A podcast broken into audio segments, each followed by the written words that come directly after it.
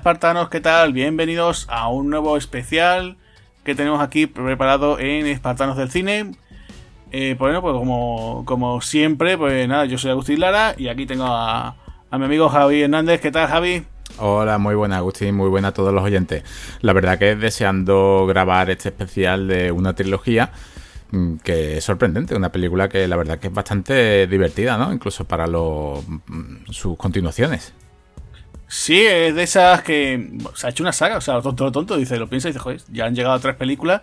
No es de esos así muy conocidos, ¿no? Porque, bueno, vamos a hablar, ¿no? Que vamos a hablar de las, digamos, esa saga de Objetivo La Casa Blanca, Objetivo Londres y Objetivo, ¿no? Que ahora acaba de llegar ahora, ¿no? Washington DC.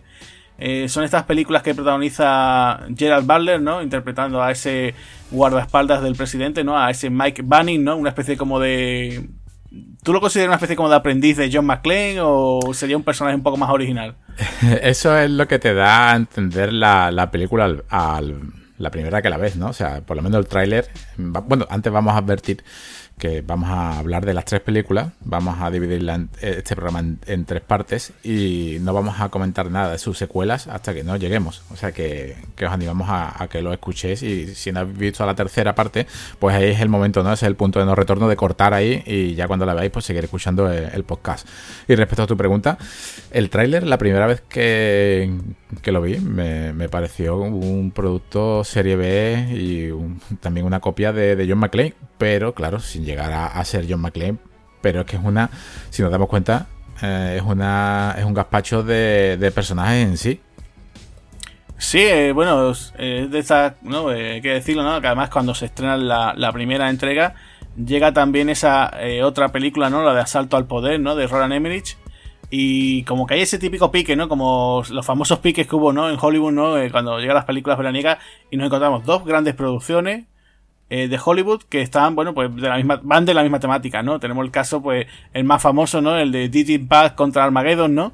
Que nos encontramos, pues, de esos dos películas con un meteorito de por medio y, bueno, pues las dos le fueron muy bien. Ganó Armageddon, es cierto, pero las dos funcionan bastante bien en taquilla, ¿no? Y se han dado casos muy parecidos, por ejemplo, eh, un pueblo llamado Dante Speak, contra Volcano, ¿no? Aquella otra que protagonizó eh, Tommy Lee Jones y bueno, pues cada y cada una, ¿no? Entonces se suele dar ese tipo de casos, ¿no? De que, bueno, pues hay una cierta temática y en este caso, bueno, pues era esa, ese asalto, ¿no? Ese, los malos, no sabemos de quién, ya lo explicaremos, ¿no? Van pues a, asalto de la Casa Blanca y bueno, pues en la de, en esta, ¿no? Que es la que dirigió Antoine Foucault eh, pues nos encontramos con Gerard Butler protagonista, pero además con un reparto bastante coral, ¿no? O sea, se puede decir que casi la primera, porque la, he vuelto a ver hace poco. Te das esa sensación, eh, como incluso pasaba en la jungla de cristal, ¿no? En la primera, ¿no? O sea, tienes a Bruce Willis, es verdad, tienes a, a los villanos, ¿no? Tienes a Alan Rickman, pero aparte hay ciertas historias, ciertas subtramas de por medio, ¿no? O sea, no sé si te pareció a ti eso, Javi, no sé si te, te diste cuenta de ese detalle.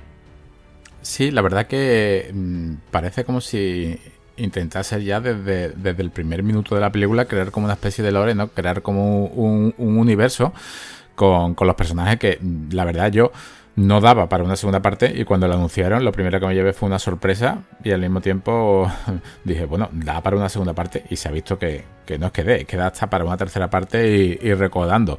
Respecto a lo del director, también me sorprendió. O sea, no es el primer caso de. Es curioso porque muchas veces acaban mal. Recuerda, por ejemplo, la, la película de 1997, Rescate, eh, comparada con otra película de hace del año 2012, si no me falla la, memoria, que se llamó. Eh, una película de Luc Besson con Guy Pierce. Eh, de una nave, una estación espacial donde su protagonista va a rescatar a la hija del presidente. En este caso, eh, se denunció a, al Phil, o sea, Lockout se llevó un, pedazo de multa por ser casi una copia y la verdad que no era en la Tierra, sí que era un personaje que tampoco era Snake, pero era chulesco y en este caso pues Antoine Fuqua se podía haber metido casi en juicio entre los dos con, con Roland Emmerich y no llegaron a, a, eso, o sea, muchas veces el tema de los piques entre películas acaba, acaba un poco mal. Sobre el reparto, la verdad que para ser, esto es una serie B, vamos a hablar también no solamente de las ventajas, sino también al ser una serie B, eh, mm, vamos a hablar de esos pequeños cortes digitales que en la sala de montaje se deberían haber hecho y no se han hecho y eso posiblemente sea lo que a lo largo de la saga va más que nada, es un lastre, ¿no? un lastre de problemas técnicos, pero que queda, eh, casi se le perdona porque es una serie B entre comillas, ¿no? Porque la primera película creo que costó un, buen pastizal, ¿no? Sí, mira, eh, esto es muy curioso porque toda esta saga, o sea, todas estas películas pues, han ido eso, pues de más a menos en el tema de presupuesto. O sea, la primera eh, ha costado, bueno, costó unos 90 millones de dólares. La segunda eh, se le hizo un recorte de 30, se quedó en 60. Y ya incluso esta tercera ha llegado a 40 millones, con lo cual eh, pues curioso, ¿no? O sea, la película, o sea, estas, películas, a los tontos a los tontos, son rentables, pero también se han dado cuenta del estudio, ¿no? Que ahora hablaremos un poquito del estudio. Eh, se han dado cuenta de eso, que dice, mira, si aquí da igual que tengamos a 8 que 80 actores reconocibles o ganadores del Oscar, o si aquí lo que quiere la gente son explosiones, ¿no? Explosiones, peleas y tal, ¿no? Mientras que tengamos por aquí a, a Gerard Butler, ¿no? Ahí soltando sus frases lapidarias de vez en cuando y que haya alguna que otra buena escena y explosión, pues yo creo que se han dado cuenta, ¿no? Y fíjate tú que, por ejemplo, en la tercera, que ya hablaremos después, más adelante, te das cuenta de que incluso hay cambios de, o sea, hay actores haciendo de otros personajes, ¿no? De, o sea, hay ciertas sustituciones ahí que dices tú, bueno, pero, pero esto es santo de qué, ¿no? Y es curioso, ¿no?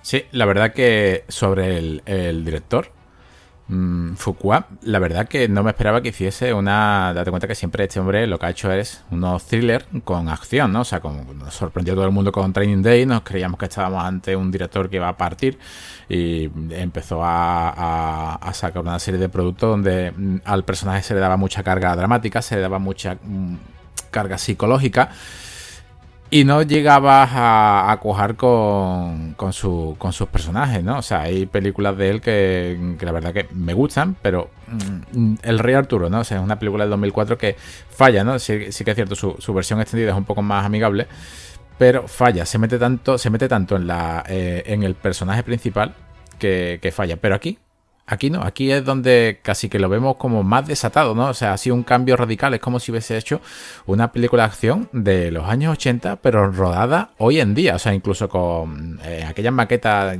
que hoy en día lavamos de los años 80, está claro que eh, carencias técnicas tiene, eh, pero también vamos a hablar de que un helicóptero en Washington mm, hace mucho, mucho tiempo que no se puede rodar con, casi con helicópteros militares. Y si se rueda, mm, date cuenta de la, gran pasta que puede llegar a salir eso. O sea, que no vamos a ver los helicópteros de, la jungla de cristal, ¿no? Por esa, por esa, asaltando ese, ese Nakatomi Plaza.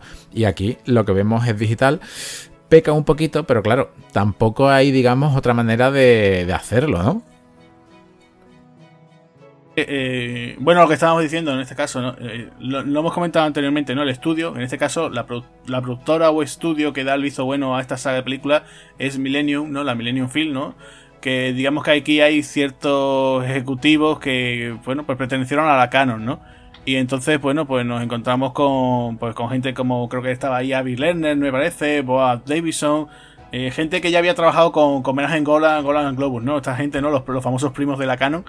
Con lo cual, bueno, pues ellos eh, asimilaron bien la forma de trabajar y la han aplicado para su propia productora, ¿no? Que es Millennium.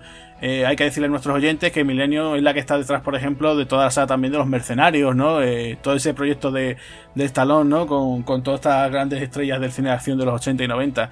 te encuentras con muchas otras producciones, a lo mejor tienen ellos un poquito más de baja, como decías tú, una producción un poquito más discreta. Por ejemplo, recuerdo la del otro guardaespaldas, no sé si te acuerdas, la de Ryan Reynolds con Samuel L. Jackson, que ahora están de hecho eh, terminando una segunda parte. Pues Claro, es, ellos apuestan por ese cine de acción, pues más, eh, pues presupuestos bajitos, ¿no? Entonces tiene incluso una, una, parte más de serie B, por ejemplo, tienes la, por ejemplo, las producciones con Scott Atkins, ¿no? las dos entregas de Ninja también, que son bastante conocidas, ¿no? En sí, entre el aficionado al género. Pero ya te digo, las, digamos, más grandes, las producciones más grandes, pues han sido eso, la de los mercenarios y esta de Objetivo. Eh, claro, lo que tú decías de Antoine Fuqua, pues sí, se mete, yo te digo, una producción de 90 millones, que creas que no, pues bastante, aún así es un presupuesto bastante alto. Y claro, pues lo que tú decías, ¿no? Eh, Fuqua te da, parece como a veces, ¿no? Como una de cal, a veces dos de arena, ¿no? Es un tipo que, como tú decías, ¿no? Empezó con asesinos de reemplazo, parecía que iba a ser otro también, de, de, otros de esos directores tipo de la escuela de Michael Bay, ¿no? También venía el de la publicidad, del videoclip. Y claro, pues eso te va. Según la película, pues te encuentras a lo mejor una película interesante o a veces te defrauda un poco, ¿no? Entonces yo, por ejemplo, tú dices, ese Rey Arturo, ¿no? Que tuvo, pues la verdad es que a mí no me, no me terminó de gustar. Es cierto lo que tú dices, que esa versión extendida está un poquito mejor, es recomendable. pero tampoco arregla mucho, ¿no? Y después, por ejemplo, tiene películas, por ejemplo, recuerdo Las lágrimas del sol, eh, la de Brooklyn Five ¿no? Esta de lo mejor de Brooklyn, ¿no? Eh, pues ya te digo, Training Day, que yo creo que si no es de su mejor, tiene que ser de las mejores películas que él tiene. Y claro, después ya coquetea un poquito, pues eso, a veces con un poquito más ese thriller, no, es que le gusta a él mucho, no ese rollo urbano que le, que le gusta mucho también. Me gusta mucho, por ejemplo, la de, de Qualiser, ¿no? La del protector con Denzel Washington. Pero fíjate, después nos hace la segunda parte y no me gustó nada, o sea, me decepcionó por completo. Entonces, eso ya te digo, un director que no sé si por el, por el guion que se encuentre te puede dar algo bueno o te puede dar algo malo, ¿no? Ya te digo, es un tipo solvente que ya te digo que te va a cositas, pero ya te digo, fíjate tú, por ejemplo, ese remake que hizo de Los Siete Magníficos, ¿no? Era es mm, o te, te, te, entretiene, pero dices, hombre, con todo el reparto que tienes aquí, me haces ahí una cosa que, yo qué sé, que es muy, muy, simplona, ¿no? Sí, la verdad que, que, sí. No solamente es el, es el nexo que has comentado con los mercenarios, sino que, que aquí los escritores, que eran dos, es un hombre y una mujer, que tú me dijiste que eran un, un matrimonio, en este caso Creighton Rottenberger y Catherine Benedict, eh, es que ellos, ellos crearon tanto el, el, guion de Los Mercenarios 3, que sí que es la, el, digamos que es la más, es, yo la considero Los Mercenarios 3, digamos que es la más amena, la más rápida, la más divertida, pero es la menos sangrienta, ¿no? En este caso, y también la más digital. Aquí es casi como si fuese el mismo motor gráfico de los Mercenarios 3, ¿no? O sea, han, casi que han cogido el, ese mismo tipo de, de efectos especiales, y si las comparamos, ese humo digital también peca un poco.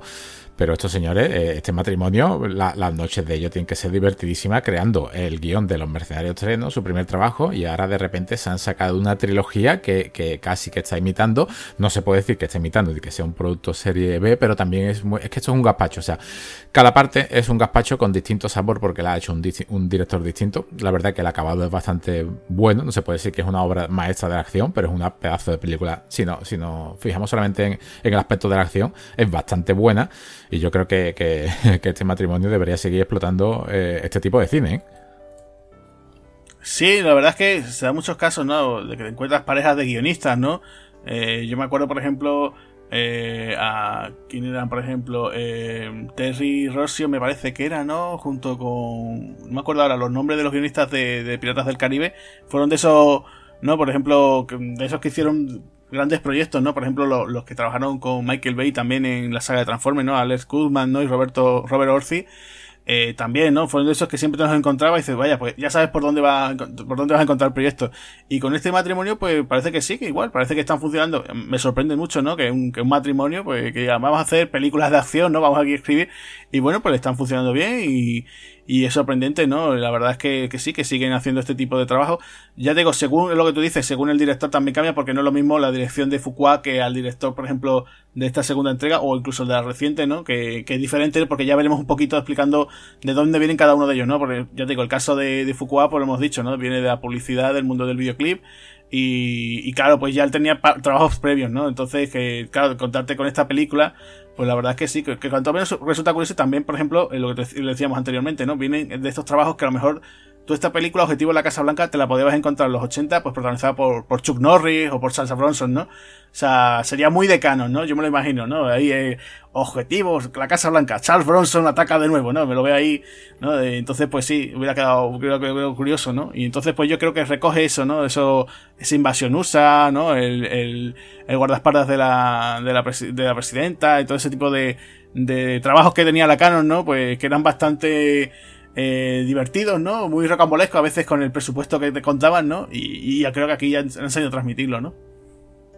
Sí, eso es lo, que tú dices. Casualmente estaba el otro día hablando de esta película con un amigo, eh, José Luis. De hecho, le mando un saludo. Eh, me comentaba sobre, sobre lo que tú acabas de, decir, que, casi es, como si fuese, no, es un remake, porque no se puede considerar un remake, pero es casi una invasión USA. O sea, imagínate, esta película es, como si esa película hoy en día, o sea, el, cachondeo que, vemos siempre con Chun con su meme, con su historia, pero es que tenía buenas películas de acción y Invasión USA, desde aquí pues yo se las recomiendo mm, personalmente a todo eh, el mundo. Esta película, la verdad que no solamente es el director es, bueno, la verdad que es un, buen director, mm, nos encontramos con, un reparto. Eh, los guionistas también se está viendo que en el género de la acción, ¿no? Esto, no, esto no es un objetivo, o sea, esto es objetivo a la Casa Blanca, esto no es el caso Bourne, esto no es una, no viene de una novela, ¿no? La creación es prácticamente de ellos. Eh, nos encontramos con, con, Gerard Butler, que todo el mundo pues lo, conocerá, ha pasado por todo. Yo creo que es un actor todoterreno, pero que nunca ha llegado a despuntar, ¿no? Todo el mundo lo conoce por, por 300, pero mm, le faltaba un personaje carismático y aquí, digamos que en estas tres películas lo ha, lo ha conseguido porque llega a ser hasta, hasta simpático, ¿no? sé es un tío que te cae bien, además de que es chulo. Sí, eh, su Mike Banning, vamos, es un personaje de eso, ¿no? Ese antihéroe, muy socarrón eh, incluso ya desde la primera entrega te lo ves que eh, cómo trata al presidente, ¿no? Lo trata como un colega, ¿no? Le dice, bueno, señor, no sé qué, pero después está cachondeando un poquito de él, ¿no? Va, es, coleguita, por ejemplo, del hijo, ¿no? También del presidente. O sea, tiene muy buen rollo, ¿no? Tú ves que es un tipo que sí, que, que de buenas eh, puede ser el tipo más agradable del mundo, te puedes ir a tomar unas cervezas con él, pero de malas mejor no contártelo porque ya sabes que, que a la primera de cambio te va a crujir el cuello, ¿no? Como así, hablando bastante, ¿no? Y claro, pues funciona bien. También es verdad lo que tú dices, eh, Gerard Butler, el que se ponga a mirar su ficha en IMDB va a alucinar porque aparece en muchas grandes producciones, ¿no? Antes de dar el, gran salto con 300, ¿no? Con su Leónidas, ¿no? Eh, con lo cual, pues te sorprende, ¿no? Porque tú te lo ves, por ejemplo, eh, recuerdo ese fantasma de la ópera, ¿no? Que tanta la gente dice, oye, pero era él, era él, o sea, era el fantasma de, la ópera. creo que era, ¿no? Una rareza también. Claro, de Joel Schumacher, o sea, un musical y él, estaba allí, ¿no? Después te lo encuentras también, por ejemplo, eh, trabajó con Richard Donner en una de sus últimas películas, la de Timeline, junto a, Paul Walker. Aparece él ya con el pelo largo y todo, ¿no? Lo que pasa es que no estaba tan, tan musculado, ¿no? Pero incluso, creo que incluso en una de las de Tom Rider también aparece por ahí. O sea, que es que te lo ve y, y ves que eso, que es un, un tipo que estaba allí, estaba haciendo sus pinitos y estaba. Yo creo que incluso. No sé si llega. Ya y que me digan los oyentes, ¿no? Si me dicen, oye, pero creo que incluso de estos que estuvieron tanteados en su día para también para ser James Bond, me parece, ¿eh? ¿eh? con lo cual, pues ya te digo, él siempre ha estado jugando un poco eso entre eh, grandes producciones, entre una cosa y otra, ¿no? Entonces eh, resulta, resulta llamativo porque de esa gente que a lo mejor pues podría estar haciendo alguna cosa más. Porque yo, por ejemplo, ha participado, no sé si tú lo sabes, en una. Creo que en una adaptación de, de Shakespeare, de, de Titus. De, no sé si tú lo sabías, que la, la, dirigió el propio Ralph Fiennes. Ralph Fiennes la protagoniza y la dirige, pero en vez de estar ambientada en Roma, está ambientada en la actualidad. Entonces te ves a los ejércitos romanos, pero disfrazados, bueno, disfrazados, con el traje de militar de ahora. Con lo cual es curioso, ¿no? Te lo ves incluso.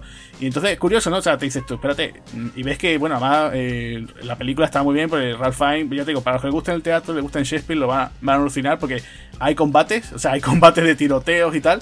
Y es, y es, una obra de Shakespeare, ¿no? Y entonces, incluso la parte final, pues vemos a los dos enfrentándose cuerpo a cuerpo. Y dices tú, oye, pues me queda bien, ¿no? O sea, aquí pero ya te digo que incluso ve la, como te decía, ¿no? La filmografía de Butler ha hecho comedia, ha hecho drama, o sea, no solamente el típico, ¿no? Por pasar, parece que se está encasillando un poco, ¿no? El tema de, de hacer mucha acción, pero bueno, yo creo que, que, cualquier día de estos hace cualquier película así pequeñita, independiente, cualquier historia y, nos sorprende, ¿no? O incluso eso te digo, hace una comedia eh, riéndose del mismo, ¿no? Eh, fíjate tú aquella que tenía con Jennifer Aniston, ¿no? Esa de un, que son, él es un cazarrecompensa, tiene que ir por, por su exmujer, ¿no?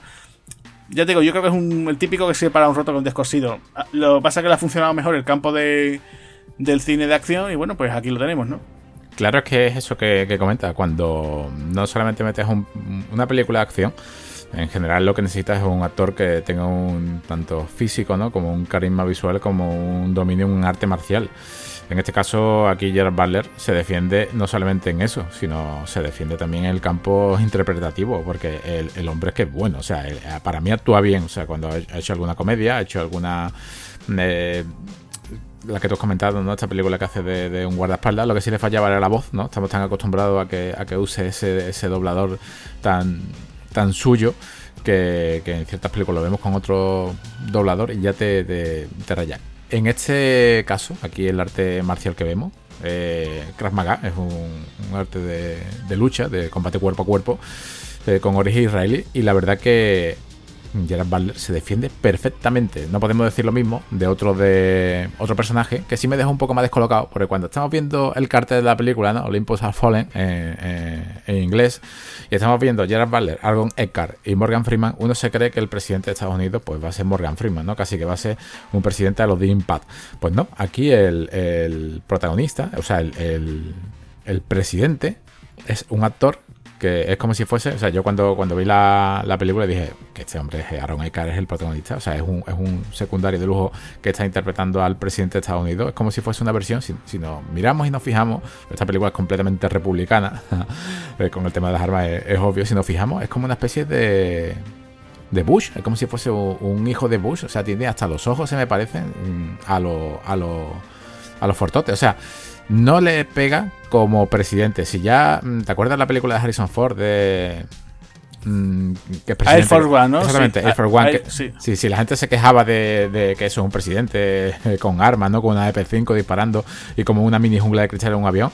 Pues aquí es casi lo mismo, pero con músculo. O sea, me sacó un poco del personaje, hasta su, su familia se conoce. Que no me lo creo como presidente de los Estados Unidos. Mm, pues mira, yo la verdad es que por esos años, la verdad que, bueno, sí, se a decirse que bueno, en la época todavía estaba, creo que estaba Obama, ¿no? En la Casa Blanca, pero no sé, lo, lo vi, hombre, también lo que te vuelvo a decir otra vez anteriormente, ¿no? Eh, los 80, ¿quién teníamos en la Casa Blanca? Ronald Reagan, ¿no? Entonces se habla mucho de ese cine de acción, tan la época de la era, Reagan, ¿no? Entonces, pues ya te digo, yo creo que han intentado hacer algo parecido, ¿no? Eh, la forma de que, bueno, como yo te lo decía anteriormente, ¿no? El personaje de Mike Banning la forma de cómo se porta, pues por ejemplo, con tanto con el presidente como con la primera dama, con su hijo, pues la forma ¿no? de, muy, muy, colegueo, ¿no? Pues, no es nada en plan profesional, en plan, bueno, señor, para acá, sí. Es profesional, pero hasta cierto punto, pero ya es muy cercano, ¿no? Entonces, eh, te lo presentan así, incluso el prólogo es así, ¿no? O sea, están en Navidades, están en Camp David, ¿no? Que es la, residencia que tienen los presidentes de Estados Unidos, digamos, de vacaciones por allí, ¿no? Que un, aparece en muchas películas. Y incluso eh, están al principio los dos boxeando, ¿no? Están en el ring, eh, te lo ves incluso. Está el otro dando unas clases, ¿no? Y bueno, ¿cómo puedes boxear, no? Está el presidente ahí haciendo lo que puede, ¿no? Y ya incluso me hace gracia porque eh, el personaje de Aroneca ya está como diciendo, joder, ya es que estoy muy mayor, yo ya para estas cosas, para estos totes no estoy, ¿no? Y tampoco, sé, tampoco creo que sea muchos años, ¿no? Yo creo que sí, que Aroneca es un poquito más mayor, pero vamos, que simplemente por eso, ¿no? Y fíjate tú que también a mí me sorprendió mucho, ¿no? Lo que decía antes, ¿no? De, de los actores, ¿no? De esta película. Me sorprende mucho ver a Ashley Judd casi haciendo un cameo, ¿no? O sea, la vemos aquí interpretando a la primera dama y también, ¿no? Muy bien, incluso le pregunta al principio, Mike, ¿qué te gusta más? ¿Los pendientes cortos o los largos? ¿No? Y dice, no, quédate con este. Ah, dice, me gusta la opinión de un hombre, ¿no? Y así. Y tiene ese cachondeito, ¿no? Y, y es sorprendente, ¿no? Eh, le digo que, que en ese aspecto yo, ya digo, yo a Veronica sí lo veo bien. También lo que tú dices, ¿no? Ves el cartel, ¿quién aparece, no? El primero, parece Morgan Freeman, ¿no? Que, que habrá que Morgan Freeman, el hombre, yo creo que en su casa no parará nunca, ¿no? Porque siempre lo encontramos todos los años en tres o cuatro películas. Y claro, te encuentras aquí eso, a Aaron Eckhart segundo, y, incluso de fondo está Gerard Butler, ¿no? O sea, dices tú, bueno, aquí quién es el prota, ¿no? Entonces, eh, también era un poco porque también eh, Aaron Eckhart venía también, por, ejemplo, de hacer películas pues, como la segunda entrega, ¿no? De esta de, de la de Nolan, ¿no? Del Batman, ¿no? Eh, lo hemos visto también en muchas otras películas así, en plan papeles más dramáticos. Él cuando ha intentado, por ejemplo, participar en películas así donde él es el protagonista, pues recuerdo aquella que hizo de Frankenstein, no sé si tú la has visto. no, no, no. No, no lo has visto, no. Hay, un, hay una película de, de, Aaron Eckhart donde hace de Frankenstein, ¿sale? Pero una especie de Frankenstein más moderno. Metrosexual. Especie, eh, sí, ¿no? Aparece, lleva un par de cicatrices y poco más en el cuerpo, ¿no? Eh, no se acuerda si se llamaba Joe Frankenstein o algo así, ¿sabes? Tampoco. Estaba basado en un cómic, eso sí pero que nunca ha sido ese actor que dices tú, bueno, pues yo estoy aquí el protagonista, ¿no? O sea, tiene sus comedias, tiene sus dramas también, ¿no? Que la gente lo puede decir. Eh, pero siempre lo tenemos asociado un poco a ese papel secundario de Derin Brockovich, ¿no? Que fue cuando él despuntó, ¿no? Empezó a, despuntar. Nunca ha tenido, digamos, un papel así recurrente y diga, oye, pues está aquí Aaron Eckhart, sí, vale, pero no el, el que te llama a decir, voy a ir al cine para ver este hombre, ¿no? O sea, siempre, digo, siempre ha estado ahí como un poco de secundario. Y claro, pues tenerlo aquí de presidente, pues no me no me llega a desentonar, ya digo, los veo que, que hacen buena química, o sea, tienen buena pareja entre él, él y el personaje Mike Bunny, ¿no? O sea, no veo mal, o sea, incluso, por ejemplo, ya te digo, no me veo descabellado cuando vemos a, al personaje de Morgan Freeman, lo ves durante dos películas siendo el vicepresidente y ya en la tercera ya es presidente, ¿no? O sea, ese cambio también que lo ves poco también lógico, ¿no? Sí, eh, la verdad, bueno, la tercera presidente, no sé si, como has dicho, estará un poco como tipo Obama, eh, aunque la, la, verdad que, bueno, el primer presidente que yo recuerdo de color en una película fue en The Impact. No sé si a lo mejor algún oyente recuerda algún presidente de los Estados Unidos que haya sido antes de, de otro color pero es el primero que se me viene de, de, cabeza. Lo que sí que lo, vamos, ya es cuestión personal, yo lo vería más creíble al revés y que, y que Agron Eckhart hubiese sido como un compañero de, de reparto y con mucha más presencia en la pantalla. Tanto eh, como su mujer, que la verdad que, que Aldi en la, película que interpreta a la primera dama, es un visto no visto. O sea, un, no sé, eh, esta mujer parece que pasaba por el rodaje, eh, se vistió y desapareció, porque la verdad que es un... Para mí no es un acierto para nada que en la primera cena sí que es una justificación para que no, no, no, digamos que se llevasen bien entre ellos y se separasen, ¿no? Porque no eran tan amigos que, eso le le, dolió, o sea, no. Pero lo, hubiera puesto de otra manera. Yo hubiera enfocado más ese argumento a que hubiese perdido, o sea, con una especie de ataque, que hubiese perdido la mitad de los hombres y él pues hubiese entrado en casi una depresión por eso y le hubiese dado a ella mucho más dramatismo, porque date cuenta que es otra actriz que es todo terreno, otra actriz que vale para todo, ¿no? Yo lo hubiese, ya la hemos tenido en Hit, que es otro podcast que, que hablamos de, de ella. Eh, yo le hubiese puesto mucho, mucho, mucho más protagonismo en la, en la película y sobre todo metida en, el secuestro, porque estamos hablando de que esto es una película que, se basa en, un secuestro. O sea, esto, esto es como una jungla de cristal en la Casa Blanca, donde eh, el, asalto fue eh, planeado por, auténticos agentes del servicio secreto. O sea, a, estos, señores se le preguntó cómo ustedes tomarían la Casa Blanca y esta fue la, pese a las licencias que tiene, que no sabemos si verdaderamente arriba, ¿no? En la Casa Blanca hay antiaéreos. No sé si alguna vez vamos de visita, Agustín nos, nos enseñarán esa parte de, de esos antiaéreos un poco um, de ciencia ficción. Pero bueno, la verdad que la película cumple con su objetivo. Tiene unos secundarios, no solamente aquí, pero aquí también tiene un malo muy malo. En casi las tres películas tienen un malo muy malo, pero yo me, me decanto por, por el, mi favorito de la saga, eh, el enemigo. Aquí no estamos hablando de, de, solamente un asalto. Esto, esto, tiene, esto mucha más profundidad. Estamos hablando de. No, no, es un robo tampoco. Estamos hablando de la destrucción absoluta de los Estados Unidos. Sí, bueno, aquí el villano, pues si quieres nos metemos un poco en el tema del reparto, ¿vale? Eh, hemos comentado eso, pues teníamos a, Gerard Butler, a Morgan Freeman, a Aaron Eckhart, hemos mencionado también a Lee Judd, tenemos también, por ejemplo, lo que tú decías, ¿no? Tenemos aquí al villano que es Rick Young, que es de esos actores que, bueno, que la gente a lo mejor no le sonará, pero eh, si por ejemplo yo te digo títulos como por ejemplo Muere otro día, eh, aparece también en la primera entrega de A Todo Gas, en Ninja Assassin, recientemente también lo hemos visto en Alita, Ángel de Combate. O sea, un actor que, ya te digo, de esos que son. Mm, al principio tú no le, le haces cara, ¿no? Pero si te digo, oye, Rick Jung, ¿quién? Pues este actor, pues, por ejemplo, te digo, eh, fue el villano, ¿no? De, aquella, de aquel film de Jeff Bond, ¿no? La de Muere otro día, que era aquel que tenía como un accidente donde se le quedaba incrustado en la cara unos diamantes. No sé si te acuerdas tú de eso. Eh, también, bueno, eh, ya te digo, incluso aparece, creo recordar, también en El hombre de los puños de acero, aquella película de artes marciales que dirigió y protagonizó el rapero RZA. Eh, con lo cual es de esos tipos que, bueno, siempre que a lo mejor necesiten asiáticos, ¿no? Así, con un perfil como de, de villano, ¿no? Que destaque un poquito, pues siempre van a contar con este hombre. Y yo creo que, bueno, que bastante solvente, ¿no? Aquí ese, ese especie de como el terrorista coreano, ¿no? bastante peligroso, creo que tú dices, que quiere acabar con todo Estados Unidos. Además con un golpe bastante, bastante bien planificado, ¿no? Porque eh, lo que tú dices, ¿no? Ese ataque que hay a la Casa Blanca, pues eso se planificó, creo que son...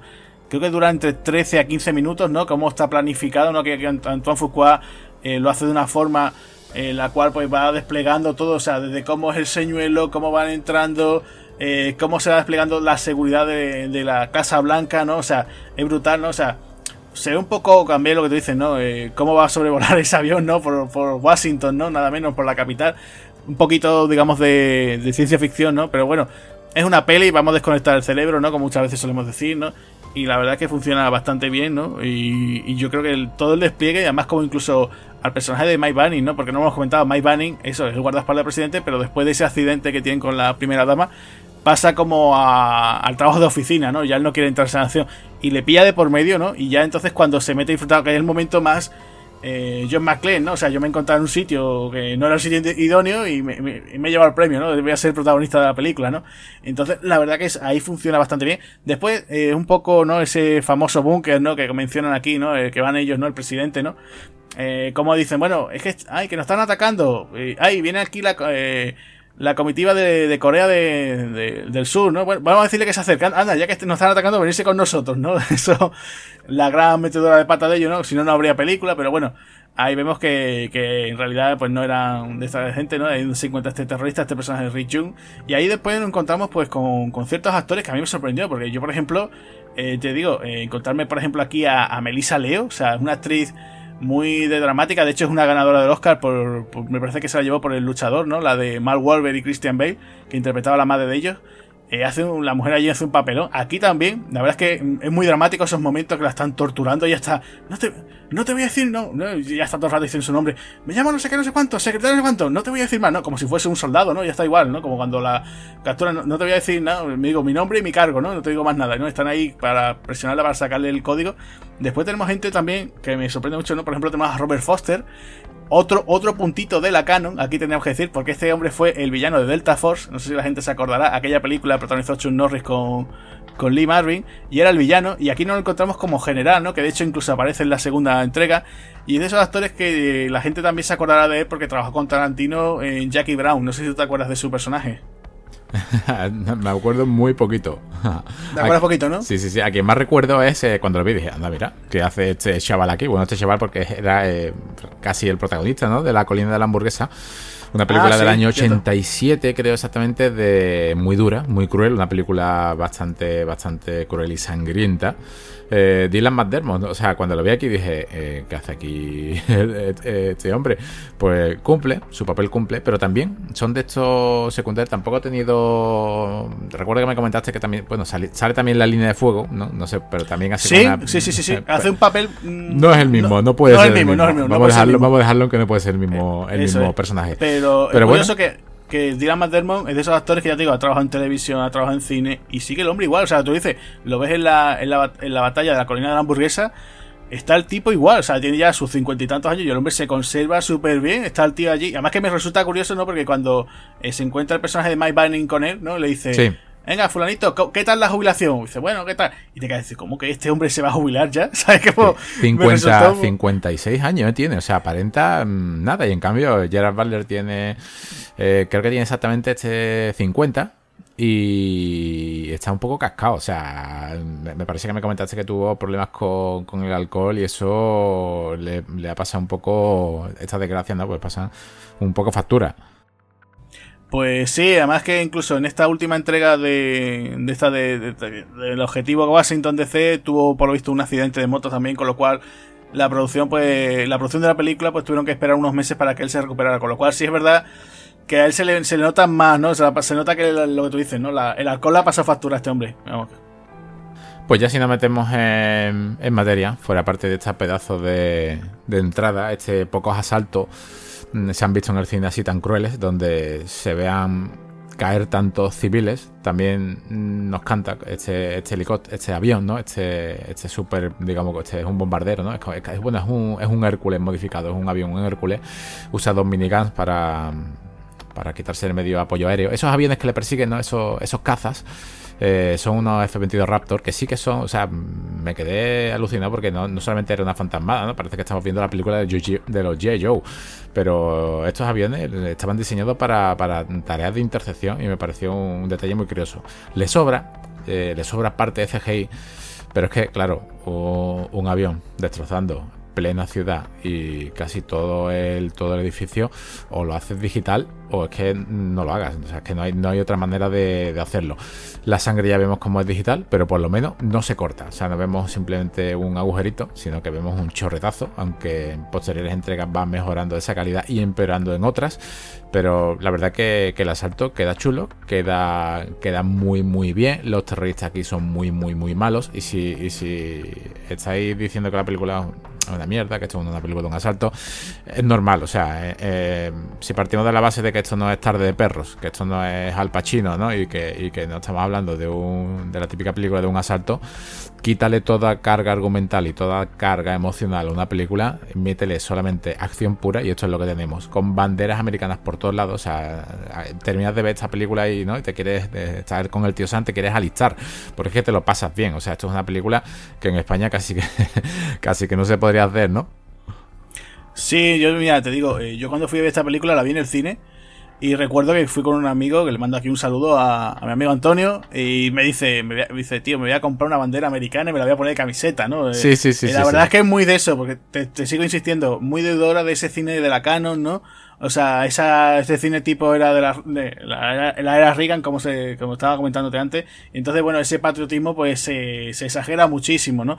Entonces, bueno, pues aquí eh, optaron por eso, la verdad que le funcionó y fue bastante le fue bastante bien porque fíjate tú no que estamos hablando de tres películas y lo que tú comentas no también eso de que nos encontramos el caso de que esos aviones no ese ataque cómo está llevado la verdad es que es bastante brutal. También aquí pasa mucho lo de que matan y rematan no o sea se da el caso de que eh, yo que sé está por ejemplo los malos o incluso el propio Gerard Butler eh, pilla a uno de los malos y, o sea, no solamente le pega un tiro, no, se le pega el tiro y después lo remata pegando un tiro a la cabeza.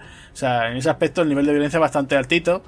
También podríamos decir que, por ejemplo, eh, el caso, ¿no? Eh, hay una escena también, no sé si te acuerdas tú, hay una escena donde él está con dos de los malos, ¿no? Así, dentro ya de la Casa Blanca y los está interrogando, ¿no? Está diciéndole que, oye, ¿quién me va a decir, ¿no? ¿Quién, quién es el que es el culpable? ¿Quién es el que está detrás de todo esto, ¿no? Y y, de golpe y porrazo él saca un cuchillo y se carga uno de ellos, ¿no? dice, bueno, ya sabes, ¿no? Si no, si no dices nada, ya sabes lo que va a pasar, ¿no? Entonces es brutal, ¿no? Porque eso no, a día de hoy no, no se puede ver, ¿no? O se puede hacer. También eso me recordó mucho que también pasaba también incluso en la, creo que en la quinta temporada de la serie 24, la de Kiefer Sutherland, había una de las temporadas que en la, en cual también los malos también atacaban a la Casa Blanca, ¿no? Incluso eh, llegan a, atrapar a, la presidenta, porque en, esa temporada creo que era una mujer, la presidenta de Estados Unidos, y también una situación así muy de este estilo, ¿no? Entonces, eh, ya te digo que que había ciertos precedentes, ¿no? O sea, lo que te estaba comentando anteriormente. Y claro, pues te encuentras con todo eso, ¿no? Eh, la verdad es que la sensación es que funciona bien. Yo lo único que esta película, si acaso le recriminaría algo, es que es su duración. ¿Sabes? También, lo que estábamos hablando antes, tiene tantas cosas así dramáticas, ¿no? Pues tantos personajes, por ejemplo, yo, a mí el personaje, que en realidad dices tú, bueno, tampoco... el personaje de la esposa de Mike Bunny, no sé si hasta qué punto te interesaría a ti en la trama, ¿no? Porque en realidad Dale, la mujer es médico, bueno, no es médico, es enfermera, le pilla también el ataque, está ahí curando a ciertas personas, pero tampoco hace más, ¿no? Entonces, y además tiene su es Rona Mitchell, ¿no? Eh, sí, es, es la actriz, eh, sí, Rona Mitchell o Raja, Mitchell, ¿no? No me acuerdo muy bien su nombre. Es una actriz que también ha participado incluso con Woody Allen, la vimos por ejemplo en El Fuego de la Venganza, eh, incluso en el remake de, de Crisis, ¿no? Esta, creo que era una película, ¿no? De, no sé si era de Romero o de Wes Craven, ¿no? Y aparece ella allí, ¿no? O sea, es una de esas actrices también muy eh, para un roto con descosido, ¿no? Incluso creo que aparecía también en Silent Hill, me parece, ¿no? Sí, sí era la, la, protagonista. Claro, entonces eh, te encuentras con eso, con una actriz que también mm, sirve para un roto con un descosido y aquí, bueno, te la hace de la esposa de, del protagonista, pero tampoco, ¿sabes? Una es que, eh, volvemos a lo mismo, no explota el personaje, o sea, aquí el, el héroe es Mike Bunning y, y su, su, mujer sale, lo han metido ahí, sí, sí que la, el, una película de acción tiene que tener su duración. O sea, eso está claro. Aquí dos horas es un poco excesivo para lo que te está mostrando. Si, vamos, la película es un gazpacho absoluto de, varias películas.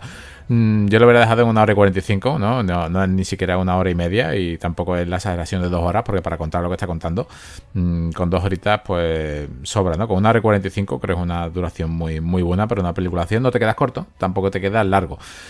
La película el gazpacho, o sea, cada una, cada parte tiene, de, las tres que hay de esta saga, porque esto ya es, una saga, mm, para mí es un gazpacho, eh, esta escena que tú has comentado, ¿no? Este interrogatorio, mm, que directamente ata a, dos terroristas y le clava un cuchillo. Me recordó bastante a los interrogatorios de, la primera parte de, la saga de, de Liam Neeson, ¿no? Taken. No solamente esa escena, sino también cuando a, me recuerdo también tiene parte, bueno, evidentemente a la jungla de cristal, luego tiene a los típicos gabinetes de crisis que hemos estado acostumbrados a ver en un montón de películas, eh, no solamente en el caso Bourne, sino la, de los primeros gabinetes de crisis en el cine, que yo recuerdo así de acción con, más personalidad, pues los de armas, los de armas de tal, no, perdón, los de la película de Stephen Seagal, las dos películas de Anders Siege, eh, alerta máxima. También vemos esos gabinetes de crisis eh, que hemos visto en otro tipo de películas, porque esto, también eh, los terroristas amenazan con explosiones nucleares, ¿no? Como en La Roca, ¿no? Ese pedazo de, equipo que está intentando averiguar cómo entrar en, en la prisión. Y aquí vemos también otras, o por lo menos otras partes que, que son como, como copias, incluso con la jungla de cristal, ¿no? Él, él, está casi rendido en cierto momento y llama a su mujer y tiene una conversación un poco mm, absurda, que tampoco es que venga mucho, pero es que me recuerda bastante a cuando John McClane eh, coge el teléfono y casi que se despide, ¿no? O sea, tendido en el suelo, no sé si te volverá a ver con, la, con, los pies llenos ya con cortes, con sangre, y aquí le veo cierto parecido, pero no solamente ahí, también, me, también hay una escena, ¿no? Que, si los que hemos visto y son más amantes del cine de los 80, eh, Pan con Matos en, el 85 con Cobra, vemos como si un, un terrorista, en este caso una persona que siembra el terror, te apunta con una escopeta y te dice corre, mm, tú sabes lo que te va a esperar, ¿no? Aquí no, aquí hay sorpresa final y no, pero son escenas que es como un gazpacho de, varias películas, porque es que eh, Mike Banning, si nos ponemos a, verlo, eh, es como una especie de John McClane, tiene también el humor y la chulería, no solamente de John McClane, sino de, de Casey Rayback, el protagonista de Alerta Máxima, y también eh, tiene la, la, chulería de, de, John Wick.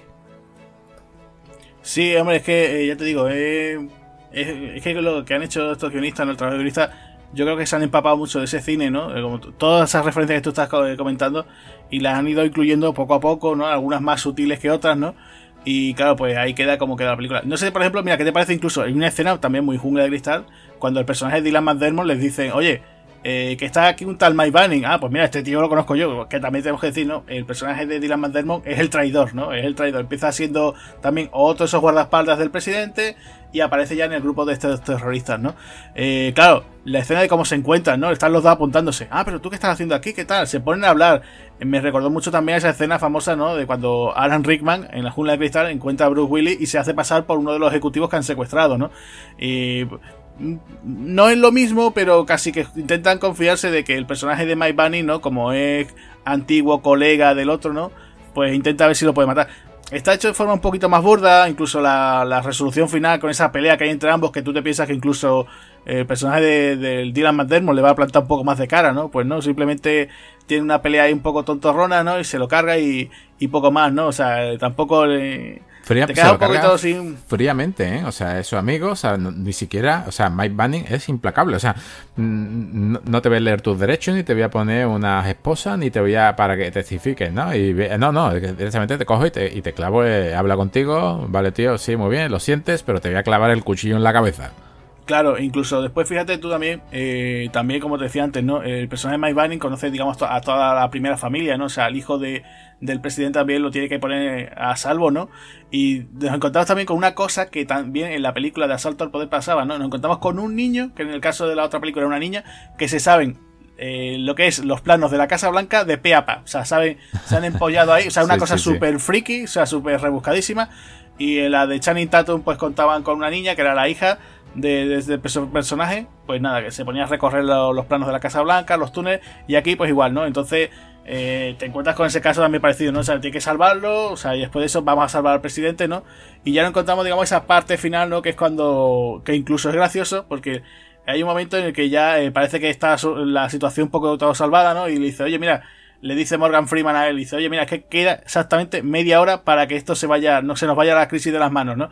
Y es, es precisamente, eh, hizo ahí un juego y dice, bueno, cuando diga esto Morgan Freeman, va a quedar todavía media hora de película. Entonces yo, y es lo que todos estábamos hablando, esta película, eh, si llega a ser, pues eso, eh, unos 100 minutos, unos, no más de, de, eso, de eso, hora 40, hora 3 cuartos, pues hubiera estado bien, pero ya te digo, me sobra, me sobran cositas. Por ejemplo, también tenemos aquí a, a otra actriz muy, muy, muy interesante, eh, como Ángela Base. Entonces, aquí Ángela Base también aparece y claro, dices tú, joder, es que son tantos personajes que dices tú, de verdad merecía la pena meter tantos personajes que a lo mejor no eh, arropan al, digamos, a Gerard Butler, pero hasta qué punto, ¿no? A lo mejor dices tú, es que me sobra tanta, mejor tanta gente, ¿no? Dices, oye, poner aquí al presidente, a, a un par de, ejecutivos o el vicepresidente y tal, y ya está, ¿no? El, gabinete de crisis. Y no tenemos que estar dando, tanta vuelta, ¿no? Sí, también, también, bueno, sobran. Eh, si piensas hacer una obra, porque eso también es otro, otro, también bebe bastante ¿no? del universo de Born. Si, si va a hacer una obra tipo Born, pues sí expande eh, este universo. Pero si te vas a quedar en simplemente una película de acción, o, vamos a imitar la, parte de John Wick, ¿no? De tener, de presentar los personajes en una primera parte y poco a poco ir expandiéndolo, eh, lo veo. Aquí hay muchos personajes y también el final, si te das cuenta, otra cosa exactamente igual. Volvemos a repetir, la jungla de cristal, ¿qué es lo que pretende? No a la Rimma, no que pretende esos terroristas, ¿no? Robar y, parecer que han muerto, ¿no? En una explosión de un helicóptero. Exactamente lo mismo que ocurre aquí, o sea, exactamente, o sea, es eh, mm, vamos a coger las ideas de cada película, vamos a rodarla a los 80 y vamos a hacer una especie de copia de todo, un copy-paste de aquí, mm, pero vamos a hacer un gazpacho que la verdad que el sabor es bueno. Volvemos a lo mismo, el helicóptero explota, se creen que están por muertos, al mismo tiempo también el, protagonista, o sea, Mike Bunny lo dan también por muerto, pero luego ya aparece. Estos dos son todos, eh, los personajes son arquetipos, o sea, esto está totalmente escrito, pensado ya en lo que había, no mm, pero lo, gracioso es que pese a todo esto, te lo estás pasando de lujo, estás disfrutando cada escena y estás deseando que Mike Bunning mate a más y a más gente de tiros en la cabeza, que es que precisamente lo que, lo que quiere conseguir la película, pese a este gazpacho, es que encima a, ti te cuenta por primera vez, vamos a imitar a tantas películas, vamos a poner escenas de tantas películas, a ti no te queda bonito, pero en su conjunto, eh, la verdad que el resultado es bastante bueno y satisfactorio.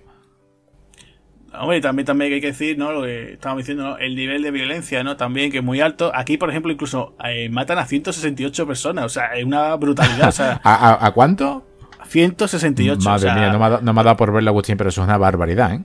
Claro, entonces eh, te encuentras con que lo que tú hablas muchas veces, ¿no? ¿Qué le falta a esta película? Y tú me dices, masacre, tiros, muertos, ¿no? Aquí, aquí, Agustín, aquí no le hace falta nada. O sea, esto, esto sí, exactamente lo que siempre comentábamos en nuestra sesión normal de los podcasts de que cambiaría o que hace falta con furgonetas viniendo con, con hordas y hordas. Eso sí que aquí no, vamos, no echo de menos ni mirar, fíjate tú, que es lo que tú dices, no echo de menos ni mirar el, el bodycon porque sabía que era tan alto, pero no me imaginaba que era a, a 100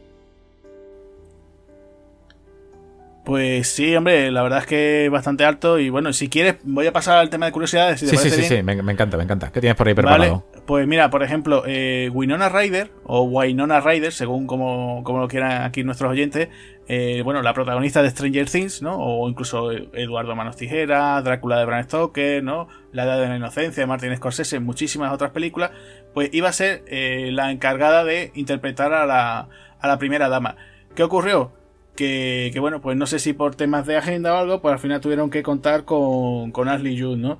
Y entonces, pues, pues nada, ahí se quedó, ¿no? O sea, fue curioso, ¿no? Ya por aquella época, Winona Ryder eh, había participado también en aquella nueva entrega de Star Trek, interpretando a la madre de Spock, o sea, estaba haciendo sus pequeños papeles antes de eh, regresar, pues, por ejemplo, pues con Stranger Things por la, digamos, por la puerta grande en la, en la pequeña pantalla.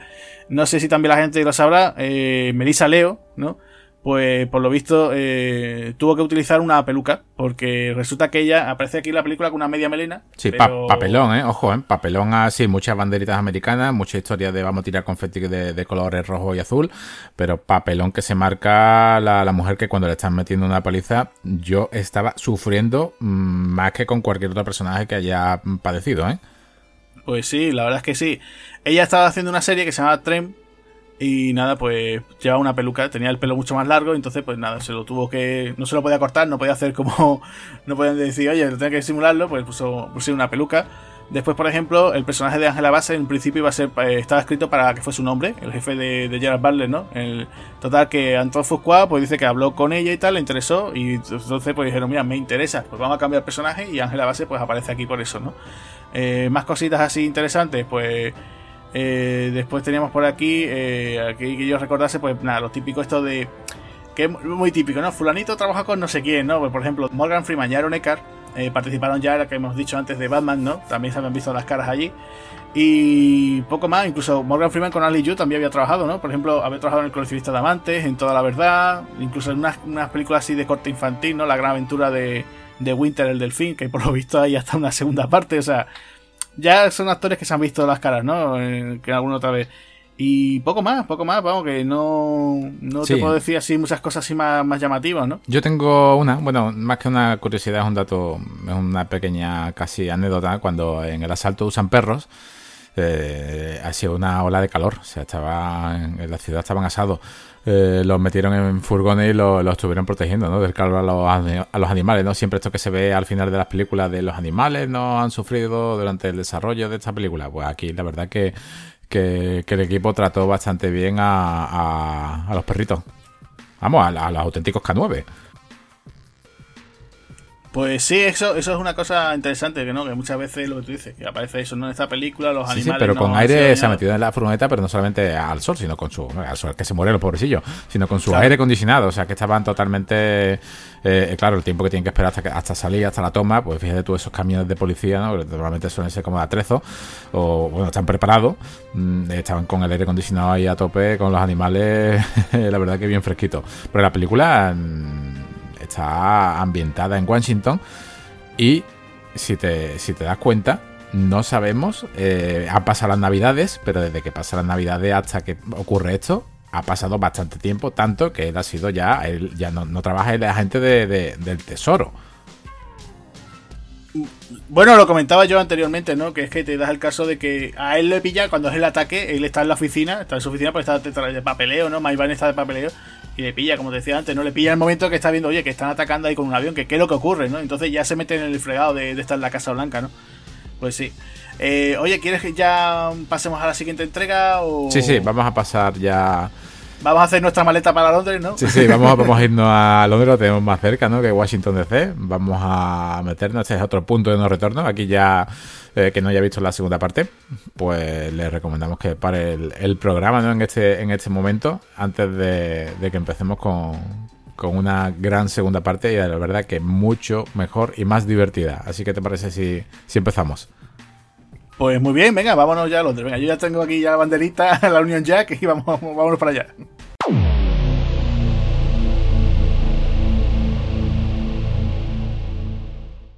Bueno, pues empezamos fuerte. Esos de segundas partes nunca fueron buenas.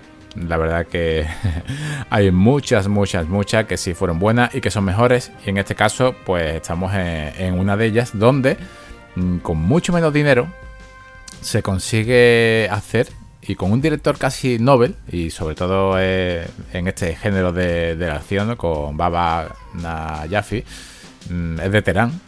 De este señor, la verdad que ojalá que siga sacando más películas porque se, ha desenvuelto bastante bien.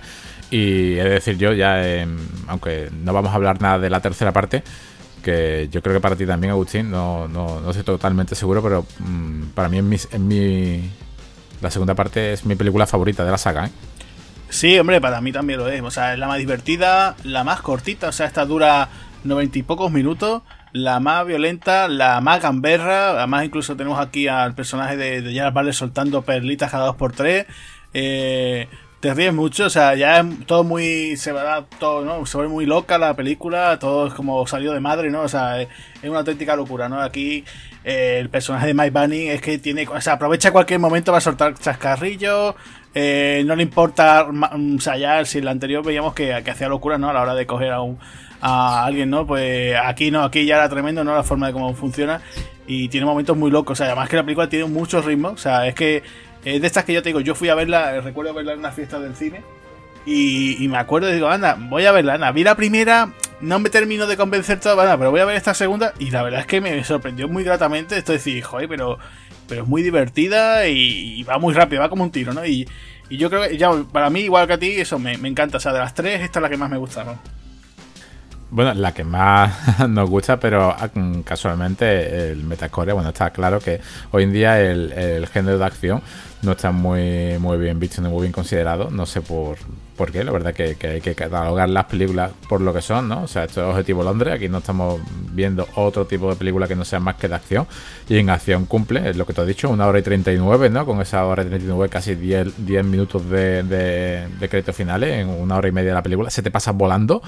Es una película que la crítica da, entre comillas, porque no hacemos esto en directo, no podéis vernos, la crítica profesional, cerramos las la comillas, eh, unas notas muy, muy básicas, o un 28 un metascore, o sea, están poniendo unas notas, yo no, entiendo hoy en día un llevamiento a estos críticos, cuando ven, por ejemplo, películas de Asylum, yo creo que no llegan a ver más, me parece que los críticos no ven más cine más allá de lo que se estrena en cartelera, hay un mundo inmenso, no solamente es en cartelera, hay muchas más películas que van a videoclub, hay grandes películas de acción que ni siquiera llegan, nosotros intentamos siempre hablar de, de esta saga. con una nota tan baja, pero luego el público la alaba, ¿no? O sea, el público le da un 5,9, que para una película de acción, un 5,9 es casi un, bien, o sea, es un bien, es un 6, que está bastante bien considerada. Y es lo que te has comentado, es muy gamberra, sin caer en lo vulgar y en lo soez, pero al mismo tiempo es tan sangrienta como la anterior, te lo pasas exactamente igual de bien y más, porque si la anterior ya era un gazpacho de varios géneros, aquí es el mismo gazpacho que funciona exactamente igual de bien. Y si en este caso, en vez de ser la Casa Blanca, me metes Londres, lo que te crea es un clon de una película que es mm, un pilar fundamental en el género acción, que estamos hablando de la jungla de cristal, la venganza. Hombre, juega un poco a eso, ¿no? Cambia, te cambia, ¿no? Decir, bueno, pues pasamos de un edificio, pues pasamos a una ciudad entera, ¿no? Entonces en este caso se coge eh, la ciudad de Londres. También es verdad que también sí lo que tú dices que tienen en común, ¿no? Que, que este matrimonio que estamos diciendo de guionistas, ¿no? Eh, vuelven otra vez a coger, bueno, cogen ideas, ¿no? Y claro, por lo que tú dices, ¿no? Cambiamos, bueno, ahora eso, de, de, un, de una ciudad pasamos a otra. Ya los personajes se conocen porque aquí regresan muchísimos, o sea, todos los que sobrevivieron a la anterior regresan aquí, o sea, tenemos otra vez, por ejemplo, Angela Base, Robert Foster aparece aquí de nuevo, Melissa Leo, o sea, están todos prácticamente, Aaron Eka, eh, Raja Mitchell otra vez vuelve a interpretar a la esposa de Maivani, ¿no? O sea, tenemos a, todo el mundo y curiosamente, pues eso, pues vuelven a aparecer todos, tienen, su momentito para lucirse. Y claro, pues la verdad es que eso, que, que cambia y además incluso, lo que decía, el villano en esta ocasión también es una venganza, ¿no? No es el, el villano, o sea, el villano no tiene nada que ver con el de la primera, ¿no? Es otro que te lo explican también en un prólogo muy rápido. O sea, eso es lo, bueno que tiene esta película también. Que le pasa, por desgracia, eso es lo que le, al contrario que le pasa en la tercera, ¿no? La tercera tienen que presentar a los personajes, tienen que explicar sus razones. No, no, aquí esto va todo, pum, pum, venga, vamos, siguiente, pum, sí, pum, sí, Pero es, es, un, es un acierto, Agustín, porque la, la premisa, sí, eh, bueno, las tres partes son, ya, ya comentaremos el argumento de la tercera. Si la primera parte era automáticamente lo que quería armarlo era hacer un, un páramo, un desierto nuclear de, de, Estados Unidos, aquí lo que pretende, eh, bajo esta primera venganza, ¿no? O sea, una venganza de, de un terrorista eh, islámico, lo que pretende es desestabilizar al mundo de manera de que entre en caos. ¿Cómo quiere hacerlo? Destruyendo a todos los políticos de, de, que pueda. En este caso, pues estamos, ha fallecido, ¿no? Que ya vemos cómo, cómo ha sido envenenado el presidente eh, de el primer ministro de Inglaterra, y van a verlo todos los, grandes líderes políticos. Y es un acierto porque eh, es eso que has comentado, no te hace falta eh, presentar a un presidente que va a cascar durante cinco minutos, ¿no? O sea, te presenta cada primer ministro de cada país con su primera dama. España no sale, ¿sabes? España no sale.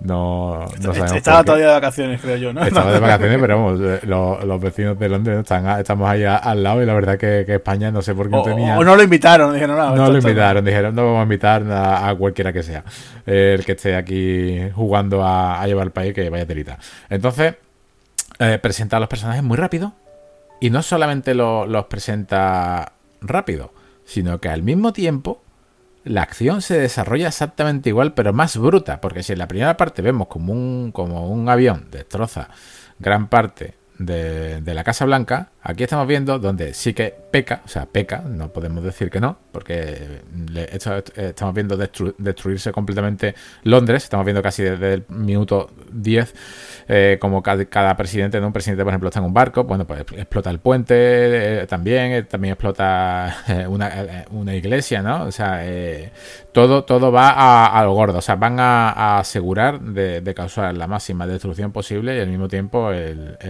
llevar su ataque terrorista con, con éxito. ¿Qué defecto tiene esto? Pues claro, si vas a, destrozar una iglesia, vas a destrozar un puente, tienes que usar digital. Mm, ¿Cómo peca?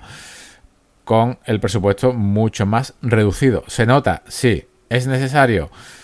O pones una bomba lapa para simular una explosión, pero si has querido hacerlo lo grande, no te queda más remedio que tirar de CGI. Hombre, también se podría haber apostado, o sea, también en el guion podrían haber apostado por haber hecho algo un poco más sutil, ¿no? Tú imagínate... ¿Tipo chacal? Sí, algo así, en plan un francotirador, o alguien que se acerque y le da algo envenenado, eh, o imagínate, si no, mira, se reúnen todos. Yo creo que incluso hubiera sido lo más, más sensato. Oye, que se reúnen todos para el funeral y ahí le metes el gran bombazo y listo, ¿no? También, ¿no? Sí, sí, a lo, a lo, al último gran héroe, ¿no? Claro, también una cosa así, o sea, tú fíjate que incluso cuando intentan eh, lo que es el atentado con, con el presidente de, ¿no? de Estados Unidos, O sea, ellos simplemente se bajan del Air Force One, simplemente están haciendo ese protocolo, ¿no? Vamos a ir la ruta de seguimiento y tal.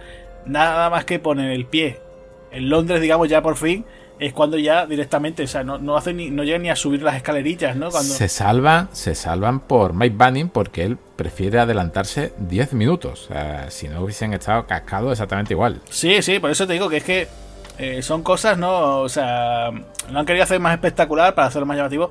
También acuérdate de esos planos de los helicópteros que también cantan mucho, ¿no? Que cantan por soleares, ¿no?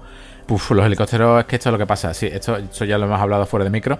Si se va a hacer una película de acción de este tipo y no se puede mm, contar con esos medios, ¿cuántas películas, cuántos recursos de los 80 y de los 90 hemos visto que con solamente no mostrar el helicóptero, ¿no? sin mostrar simplemente al protagonista saliendo del helicóptero ya da a entender de que viene volando? No hace falta. Mm, usar esos medios digitales que dan un acabado de videojuego de hace 10 años a una película que su acción está bastante bien y esto es una cosa que no, hemos sido solamente nosotros, sino que ha sido muy criticada. No hace falta esos, eso, esas grandes escenas y esas grandes persecuciones de helicópteros porque es que el problema es que cantan demasiado. Y si cantan, lo mejor que puedes hacerlo es cortarlo en la sala de, montaje. Con solamente haber, hecho que un helicóptero intentase despegar y haberlo explotado en pleno aire, te quitas parte de metraje que podías haberla dedicado más a, combate cuerpo a cuerpo o a, duelos con, armas y te quitado un lastre que tiene esta película que es que por fuerza, exactamente igual que pasa en Los Mercenarios 3, por fuerza eh, quieren meter en CGI pues claro, en ese aspecto sí, eso. Yo creo que te digo que son más que nada habilidades de, del director, ¿no? A la hora de presentarlo, porque si tú dices, oye, quiero hacerlo muy espectacular, pues si no tienes presupuesto, no te la juegues. Ya que tienes una película con mucho ritmo, pues hazlo de esta forma y lo haces bien, ¿no? Que... Pero Agustín, en cambio, las persecuciones a coche no tienen nada que envidiar a, a Ronin. Están bastante, bueno, no tienen nada que envidiar en su contexto, en lo que es. Son unas persecuciones de coche que están bastante bien, pero luego, eh, incluso apenas digital, pero luego se mete. Y, el croma está bastante bien conseguido cuando están conduciendo los, protagonistas. Pero luego se me mete en, esa, en esos helicópteros y con solamente haberme mostrado cómo cae, yo creo que sería. la está chula, está bonita, eh, es interesante, ¿no? Eh, está bastante bien. Incluso cómo se van sacrificando los unos a los otros, ¿no? Eh, a la tres, sí, sí, sí, Y se sacrifica y tú estás deseando y tú dices, madre mía, si es una americanada, para ti se te ponen los pelos de punta y tú dices, ostras, que se está sacrificando por el presidente de los Estados Unidos. Y tú dices, hostia, qué guapo, ¿no? O sea, y está una persona sacrificándose por otra y no solamente este sacrificio, sino hay muchos más sacrificios que se hacen eh, es una americanada, ¿no? O sea, esto casi. Esto, este, el, el único defecto de esto es el presupuesto. O sea, e, está todo muy bien conseguido. Yo la considero la mejor de la trilogía. Pero tiene estos pequeños detalles, ¿no? Que hacen que, al igual que por ejemplo en Matrix 2, que en Matrix Reload, eh, eh, esta pelea con, con tantos agentes en mí que pasa de ser real y usar doble a ser digital, aquí lo veo igual. El toque digital, esto dentro de unos 10 años, vamos a verlo un poquito feote. Hombre, sí, sí, claro, porque lo que estamos hablando, ¿no? Ese presupuesto, ¿no? Por eso decía que la habilidad del director, ¿no? Ese aspecto, pues voy a estar mejor, ¿no? Decir, oye, pues mira, en vez de mostrar eso el helicóptero, simplemente pongo, bueno, que se escucha algún ruido, ¿no? Ta, ta, ta, por ahí ya está. Dice, eh, que viene el helicóptero, vale, pum. O que viene el avión, tal, vale. Pero se podía simulado, o sea, se podía, podía quedar un poco mejor, pero bueno, ahí está y la película funciona. Y ya te digo, y a partir de ese momento es cuando ya eh, la película no, es un no parar de acción. O sea, el momento en que ya ponen el pie en, Londres, para el principio lo típico. Eh, al principio tenemos esa escena de cachoteo. Aquí otra vez vuelve un poco, ¿no? Ese, ese buen rollito, sí. ¿Londres? Sí, bueno, Londres. No es Londres, es Sofía, en Bulgaria, porque eso tenemos que comentar también. Eh, Millennium, o sea, la productora Millennium Films tiene sus, sus estudios, los tiene allí en, en Bulgaria. Eh, todas estas películas de acción, ya lo hemos comentado anteriormente, todas esas películas que rueda últimamente Van Damme, Steven Seagal, ¿no? El propio Scott Atkins, ¿no? Gran, parte las suelen rodar por Europa del Este. Y bueno, pues claro, Millennium dijeron, ¿dónde vamos a rodar un sitio barato, ¿no? Que sea baratito? Pues nos vamos a ir a, a Bulgaria. Y en Sofía, pues tienen allí sus, sus estudios, o parte de los estudios, y entonces muchas de esas producciones pues ruedan allí, ¿no? Lo comentaba, por ejemplo, el otro guardaespaldas tiene rodaje allí. La segunda y tercera entrega de los mercenarios se hizo allí. Porque salen muchísimo más barato. O sea, el caso, por ejemplo, pasó igual que aquí, ¿no? La primera entrega cuesta 90 y está 30 millones menos. ¿Por qué? Por una de las curiosidades es por eso, porque simplemente ruedan allí, le sale mucho más barato que rodar en la misma capital, ¿no? del Reino Unido, en Londres, ¿no? Es verdad que se rodó en Londres ciertas partes, pues, por ejemplo, el comienzo, ¿no? Esa carrera que tiene el entrenamiento eh, cuando vemos al presidente, ¿no? Al personaje de Aaron Eckhart entrenando con Mike Banning otra vez, que incluso hacen la broma, ¿no? Igual que con el combate ese boxeo, ¿no? Que decían lo del... Eh, aquí es muy gracioso, ¿no? Porque dice, no puedo, ¿no? Cuando le dice, oye, pero Mike, ¿tú de qué estás hecho, no? Porque está el tío, el presidente está que no puede, ¿no? Está echando el bofe ahí, está que no puede. incluso bromea, ¿no? Le dice a uno del coche, atropéllalo, atropella a este que. Y le dice el otro, ¿no? Dice, yo estoy hecho de, de bourbon y de malas decisiones, ¿no? O sea, ya empieza a soltar sus frasecitas, ¿no? Genial, genial. Ahí es donde, ahí donde ya, de donde ya vemos. Si, si hay películas que está hecha para verla con los colegas y sonreír, esta es una de ellas. O sea, la película es. O sea, Mike Banning aquí eh, le, ha dado el toque. Eh, el director le ha dado el toque justo y lo guionista para, para hacer un, un, personaje gamberro total, que es que incluso lo estamos viendo, tú dices, pero ¿qué estás haciendo? no Está, está corriendo eh, al lado de Aaron Edgar y se pone a hacer chulo corriendo al revés, o sea, de espaldas. es que le, es simpático, es un matón, es, es como una especie de... han, querido, como no te da la sensación de que han querido coger lo mejor de cada personaje y hacer como un antihéroe definitivo, ¿no? Tiene hasta ese toque como chulesco, como esas miradas y esa sonrisa a lo Indiana Jones. Es que aquí, aquí tiene el momento, o sea, el mejor momento para mí, que yo es que me reí en el cine un montón, y yo creo que supongo que a muchos de los oyentes de la persona mismo, cuando la, están en el piso franco, el presidente y él, eh, vienen los malos, él tiene una pelea. Buenísimo. Eh, guarda antes, no, delante de la pelea, bueno, guarda, eh, protege al presidente y lo mete dentro de un armario y dice, bueno, presidente, guarda eso está aquí, que ya, que yo ya eh, intentaré defenderlo como pueda, se pelea con el malo, está a punto él de morir y en el último momento el presidente sale, coge una pistola y le pega un disparo al villano y lo mata, ¿no? Y, dice, y en vez de decirle el, el personaje de Mike, oye, muchísimas gracias, presidente, por salvar la vida, le dice, hombre, presidente, por fin sale usted del armario. Genial. Y la carita de Aaron o sea, la carita que pone como diciendo, pero hombre, después de todo lo que. a un, republicano, ¿eh? A un republicano. Y le dice, y le suelta esa frase, o sea, esa es la frase, o sea, es tremendo, o sea. Que el otro se cae una cara diciendo, Aaron Eckhart se cae una cara diciendo, hombre, encima de eso, encima cachondeito, ¿no? creo que eso lo ya decía, hombre, Mike, no me vengas con coñas, ¿no? O sea, una situación tan chunga que está, incluso era a punto de morir y, suelta esa frase, ¿no? O sea, eh, ya te digo, aquí se vuelve muy, todo muy gamberro. Sí, tiene, tiene su, su, Jared Butler, ¿no? Tiene su Jack Slater, ¿no? Dentro. Eh, pues sí, en parte sí, es que eso, es que ya te digo, eh, incluso también hay una escena muy buena en esa persecución al principio que, hay en coche, ¿no? Viene un motorista de los villanos y Mike lo agarra del casco, ¿no? Y le dice al otro, que te joda, dice, ¿no? Que te jodan a ti, ¡pum! Y lo, se lo estampa contra una, contra una columna, ¿no? Diciendo, bueno, esto es tremendo, ¿no? Sabes que en cualquier película, por ejemplo, en alguna de las del caso Burr, eh, el personaje de Matt Damon no se detendría a soltar una frasecita de esas, ¿no? Le, daría el golpe al malo y se lo quedaría en medio, ¿no? Y no... Sí, sí. Claro, entonces. Eso, ahora, que, ahora que has comentado el caso Borg, uno de los aciertos que tiene esto es que eh, Paul Gringas mm, no hace falta, ¿no? Yo es una cosa que siempre digo, para una película, para mostrar una escena de acción y darle dinamismo, tampoco hace falta que le quites el estabilizador de imagen y que rodes con un zoom a 100 metros, que parece que estás... Mm, es que no se nota la acción, no se ve bien. O sea, eh, si me lo quieres mostrar, mostrármelo en partes. O sea, es una saga que me encanta. A mí la saga de Born me encanta, ¿no? Incluso su, ese spin-off, que a ver si de una vez se, reúnen ya los dos, los dos protagonistas principales.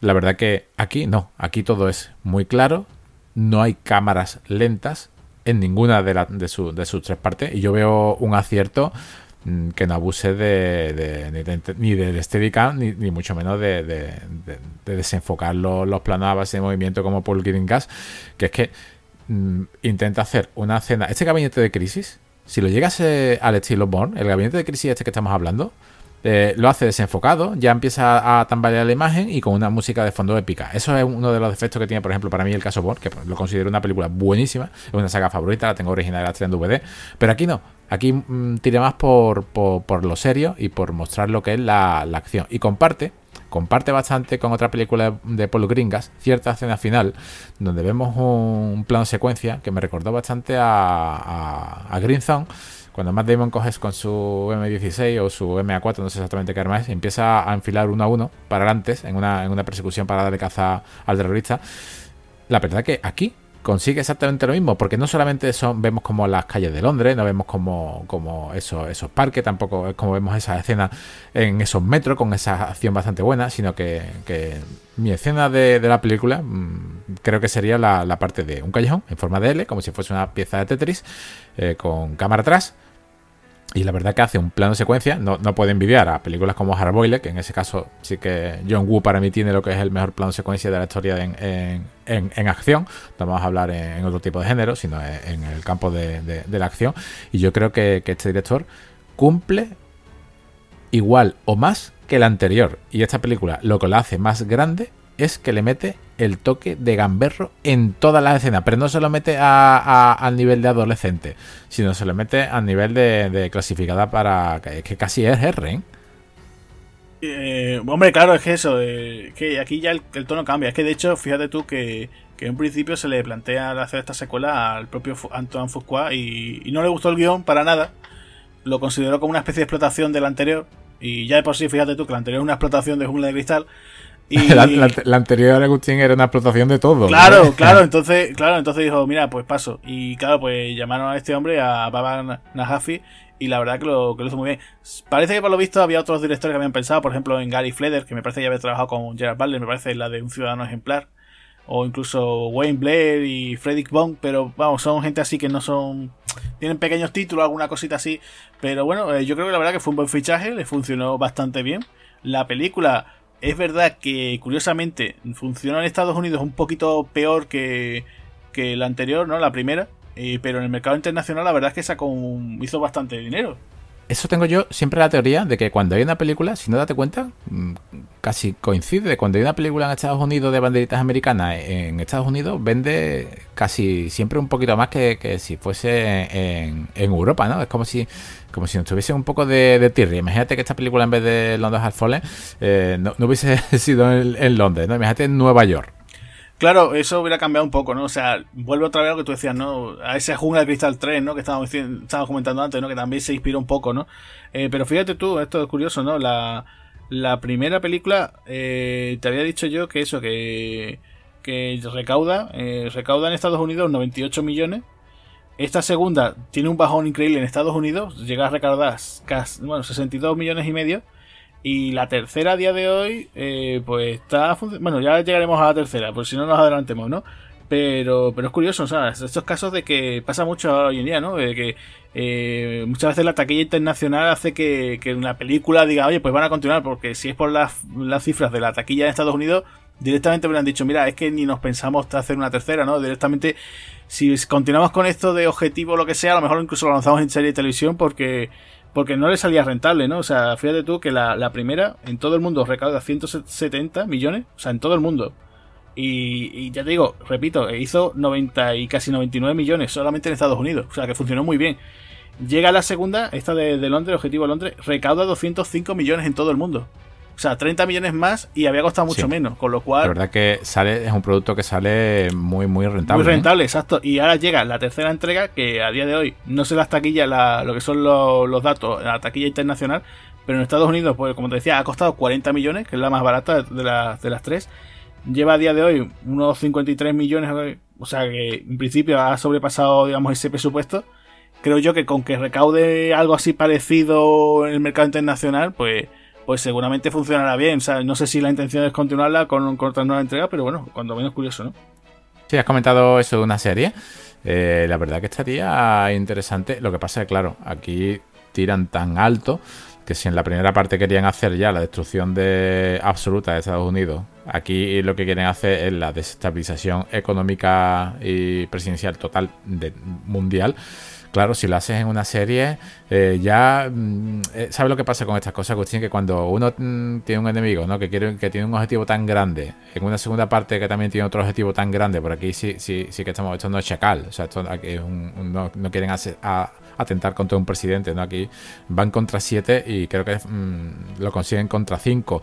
O sea, los asesinos son muy asesinos, los malos son muy malos, y pero claro, el objetivo es un objetivo inmenso. Si se hace una serie de televisión, que yo lo veo un acierto absoluto que se haga, ¿no? Incluso con Gerard Butler, que se haga una miniserie, aunque sea de 10 capítulos. Eh, el problema que tiene es que mm, ¿qué te queda ya? ¿no? Eh, eh, este, este, es el defecto que yo le veo a la saga.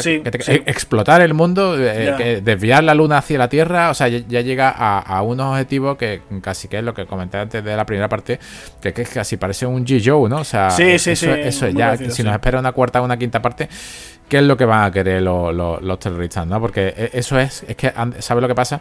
Que con solamente no, hacía falta ver, a ver en la primera parte, no hacía falta mm, que el objetivo fuese la destrucción absoluta de la Tierra para darle humanidad, con solamente que fuese un robo de cabezas nucleares, de cualquier cosa, ya, al no dejarte el pabellón tan alto, el de la segunda parte a lo mejor hubiese funcionado solamente intentando cargarse al presidente de, de, Inglaterra. No hace falta, al primer ministro ¿no? de inglés, no hace falta llevarlo al máximo. Y eso es el único fallo que yo le veo a, a, la hora de escribir la, la, película. Que mm, si quieren apostar por una cuarta, una quinta, una sexta parte, es que no le queda ya mm, que destruir. Bueno, pero también ahora lo vamos a comentar la tercera. Eh, que dan un cambio, ¿no? O sea, le dan un giro nuevo de tuerca. O sea, parece que vamos a seguir con, esa misma línea, ¿no? Pero no, en vez de decirlo, en vez de hacerlo eh, más y más grande, ¿no? Pues apuestan por algo diferente, ¿no?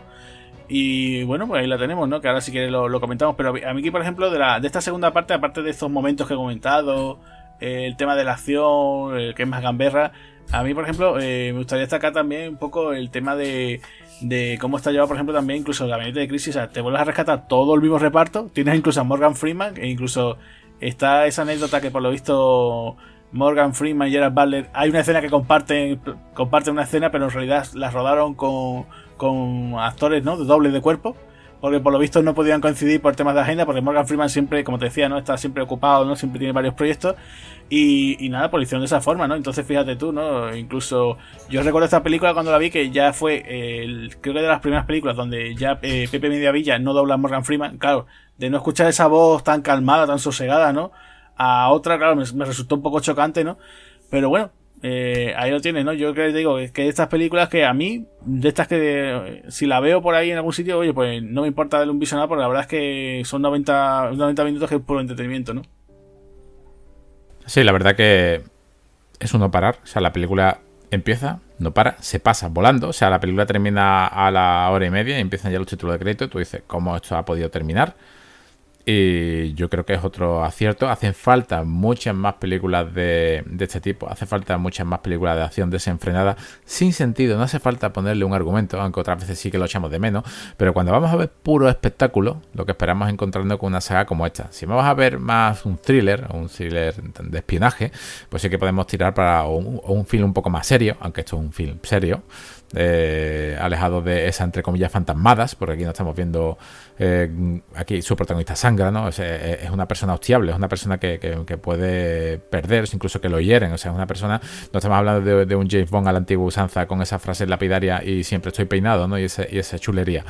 Mm, yo creo que se deberían de, hacer, o sea, el cine de acción debería volver a, este tipo de, cine, porque en los 80, vamos, en los 80 sería pues eh, el plan de Hollywood, ¿no? O sea, Arnold, eh, Bruce y, el Light pues sacaron, vinieron casi de este tipo de productos que hoy en día se echaban de, menos. Por supuesto que sí, se echaba mucho de menos y la verdad es que ya te digo, yo cuando la vi fue verla en el cine y salía encantado, o sea, eh, disfrutando de que me lo había pasado muy bien con esta película. Y claro, ya te digo que, que a día de hoy, pues eh, ahora sí que es cuando te hable de la tercera, la verdad es que mm, te comentaré las razones por qué me quedo con esta segunda y no con la tercera, ¿no? Pero la verdad es que sí que tiene todos los ingredientes de eso, de que quiero, quiero una película de, acción, digamos, de palomitas, ¿no? De pasarlo bien. Sí, pues. para pasarlo bien simplemente es, lo consigue. Eh, y Agustín, antes de, que pasemos a, a, la tercera, ¿tienes alguna, yo tengo solamente una, ¿tienes alguna curiosidad sobre, sobre esta gran película de acción? Pues mira, lo único que te podía comentar, que fíjate tú hablando de voces, lo de que el caso de que Morgan Freeman, aprovechando el estreno de esta película, pues agregó su voz a una aplicación de móviles que no sé si la gente la conocerá, se llama WASET, y simplemente la, lo utilizó como, como para apoyar el lanzamiento de esta película. Como siempre se habla de que Morgan Freeman tiene una gran voz, que incluso mucha gente, no sé si ha escuchado esa anécdota, ¿no? De que dice, bueno, yo es que a mí me ponen a Morgan Freeman delante de una pantalla aunque sea incluso leyéndose la, la, guía de teléfono, o sea, lo más aburrido del mundo, ¿no? Una, guía telefónica, tú te quedas pendiente simplemente por escuchar su voz, ¿no? Pues, pues igual, ¿no? Pues aquí pasó que puso su voz para esa aplicación y mira, figúrate tú, ¿no? O sea, eh, lo divertido es decir, oye, mira, es que tengo aquí en mi móvil la aplicación esta, Wase, y, y, tengo aquí a, Morgan Freeman, o sea, curioso, ¿no? Sí, yo tengo, yo tengo una, eh, ya que hemos comentado a, a, este James Bond, bueno, hemos hablado de James Bond. Eh, comparte, comparte. Eh, no comparte universo, pero sí que comparte el Air Force One que vemos en esta película, ¿no? en el aeropuerto de Stanted. Es el mismo de. Es curioso porque es el mismo de, Casino Royale, la película del año 2006.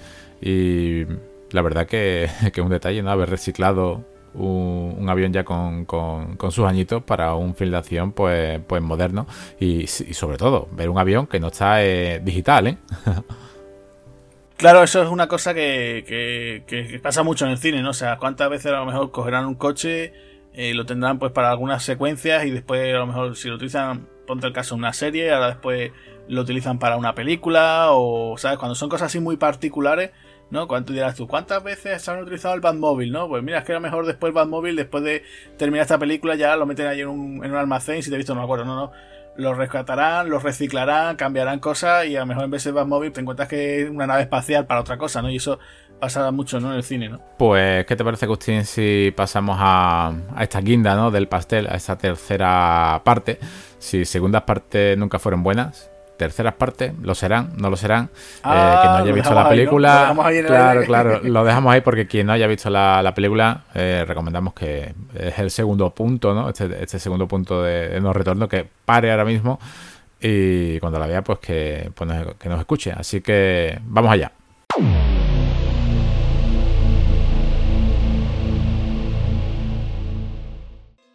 Tercera parte. Acabamos de verla en el cine la sensación ha sido buena. No era lo, que esperaba yo por mi parte. Pero la verdad que ha sido una saga que hemos visto madurar. Y si cada director le ha dado su toque, mm, este director le ha dado un toque más, más personal y mucho más maduro que las anteriores, sin ser tan divertida. Pero mm, de decir que por mi parte yo por lo menos iba con, con ese miedo, ¿no? A ese, esa, esa tercera parte, por ejemplo, siempre que, hablamos de terceras partes que bajan el listón, eh, como Liam Neeson en la saga Taken, esa tercera parte que me dejó con un sabor de boca muy malo, que bajó la sangre, aquí es todo lo contrario. Aquí creo que el acierto total y absoluto, dentro de sus errores que son, vuelven a ser digitales, dentro de sus errores, yo creo que es un acierto total y absoluto que aquí ya se ha optado por poner todo la sangre real. Sí, esto es una cosa curiosa. O sea, yo. Eh, o sea, fíjate tú que estas películas van de, de 3 en 3 años, ¿no? O sea, la primera en 2013, la segunda en 2016. Y ahora nos llega este objetivo.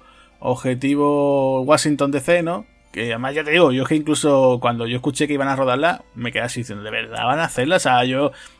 Ya te digo, estaba con la cosa, digo, uy, en taquilla en Estados Unidos no funciona muy bien, pero es verdad que la, la taquilla internacional le gustó bastante.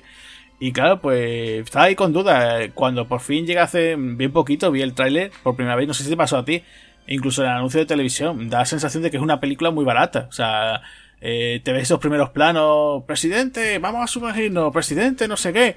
Y yo decía, uh, madre mía, esto cantaba demasiado, ¿no? incluso después cuando, te, lo he comentado anteriormente, ¿no? El dato de que el presupuesto de esta película es de 40 millones. O sea, ya eh, si decíamos que la primera no costó cerca de eso, de 90 millones, ya esta nos colocamos en, en 40, o sea, o sea, menos de la mitad, o sea, de la primera, con lo cual ya estaba uno reticente.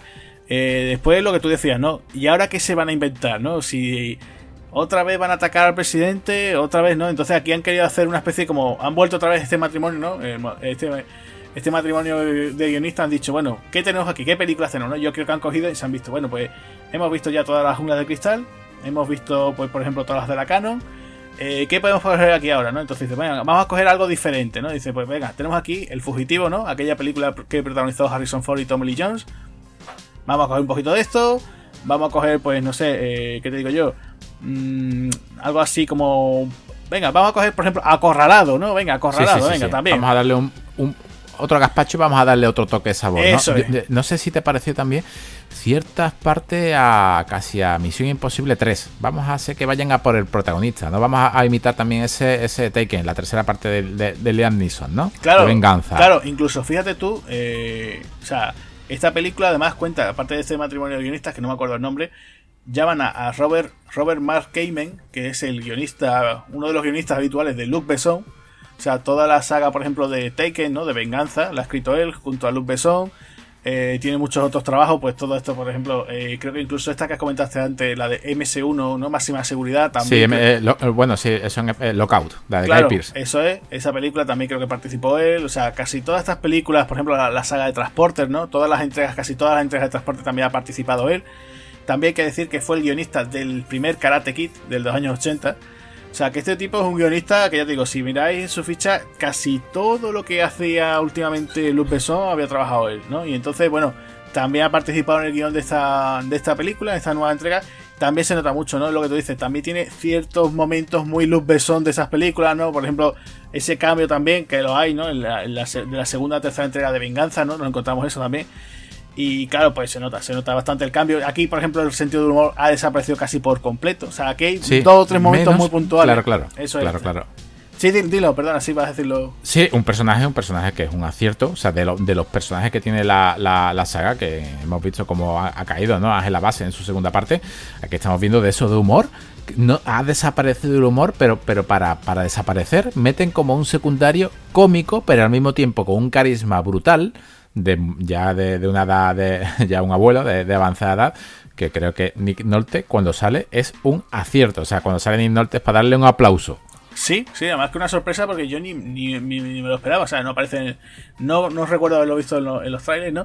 Pero la verdad es que sí, que una sorpresa. Además, es otro. Se puede decir que en realidad sí, también él también fue un héroe de acción de los 80, ¿no? Con, su trabajo con Walter Hill, ¿no? Con, con las dos entregas del límite de 48 horas.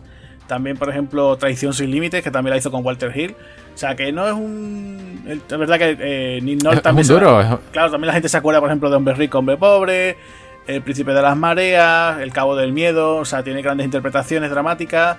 En comedia también se ha hecho sus pinitos, pero en acción también ha sido un tío duro, ¿no? Un tipo duro. O sea, yo lo veo una especie como de cosas, sobre todo las del límite de 48 horas, lo veo como un buen, buen alumno de, de Clint ¿no? De ese Harry el sucio, ¿no? Porque su personaje era muy de ese corte, ¿no? Y después, bueno, pues lo tenemos que, a día de hoy, bueno, sigue haciendo algún que otro trabajo, ¿no? Y claro, aquí verlo aquí, pues bueno, con esas pintas, ¿no? Con esa barba, ¿no? muy plan mendigo, ¿no? Como un tipo, un outsider, ¿no? De fuera del mundo, ¿no? Todo, él no quiere saber nada, no quiere, o sea, no tiene ordenador, tiene una máquina de escribir, eh, todo en plan con muchas trampas, ¿no? Él viviendo a su bola, ¿no? Y la verdad es que, muy bien, ¿no? Yo en ese aspecto la verdad es que me sorprendió y, le digo, los dos o tres momentos eh, así cómicos se centran en él, ¿no? Otro, otro gazpacho de otra película, porque lo que estamos viendo de que no tiene ordenador, vive con una pensión que, se va mudando de país a país, o sea, perdón, se va mudando de zona a zona del país para, para trabajar, con esa mínima pensión, con, con esa poca, poca ropa que tiene y con esos pocos recursos que, va manteniendo me recordó bastante, bastante. También su personaje, el de, el de Nick Nolte, me pareció muy similar. Es como si fuese una versión madura y abuelo de, de, Jack Richard, ¿no? Ese Tom Cruise eh, viviendo casi con lo mínimo, que con, su única camisa. Eh, me pareció también un, acierto. O sea, lo ponen de, ermitaño, pero claro, te lo ponen casi un agente de, también del gobierno y ahora eh, como que descubrió de que eso no era su vida, o sea, eh, lo estaban vigilando y desapareció, vamos a dejarlo así en que desapareció. La verdad que es un personaje que da para un, spin-off o por lo menos las aventuras del abuelo Banning, aunque fuese verlo mal, si hay una cuarta parte, que ojalá haya una cuarta parte, espero verlo porque tiene una escena buenísima. Ahora ya al final hablaremos un poquito de esa escena poscreto que nos quedamos los dos, yo me harté de reír en el cine, o sea, fue, fue graciosísima.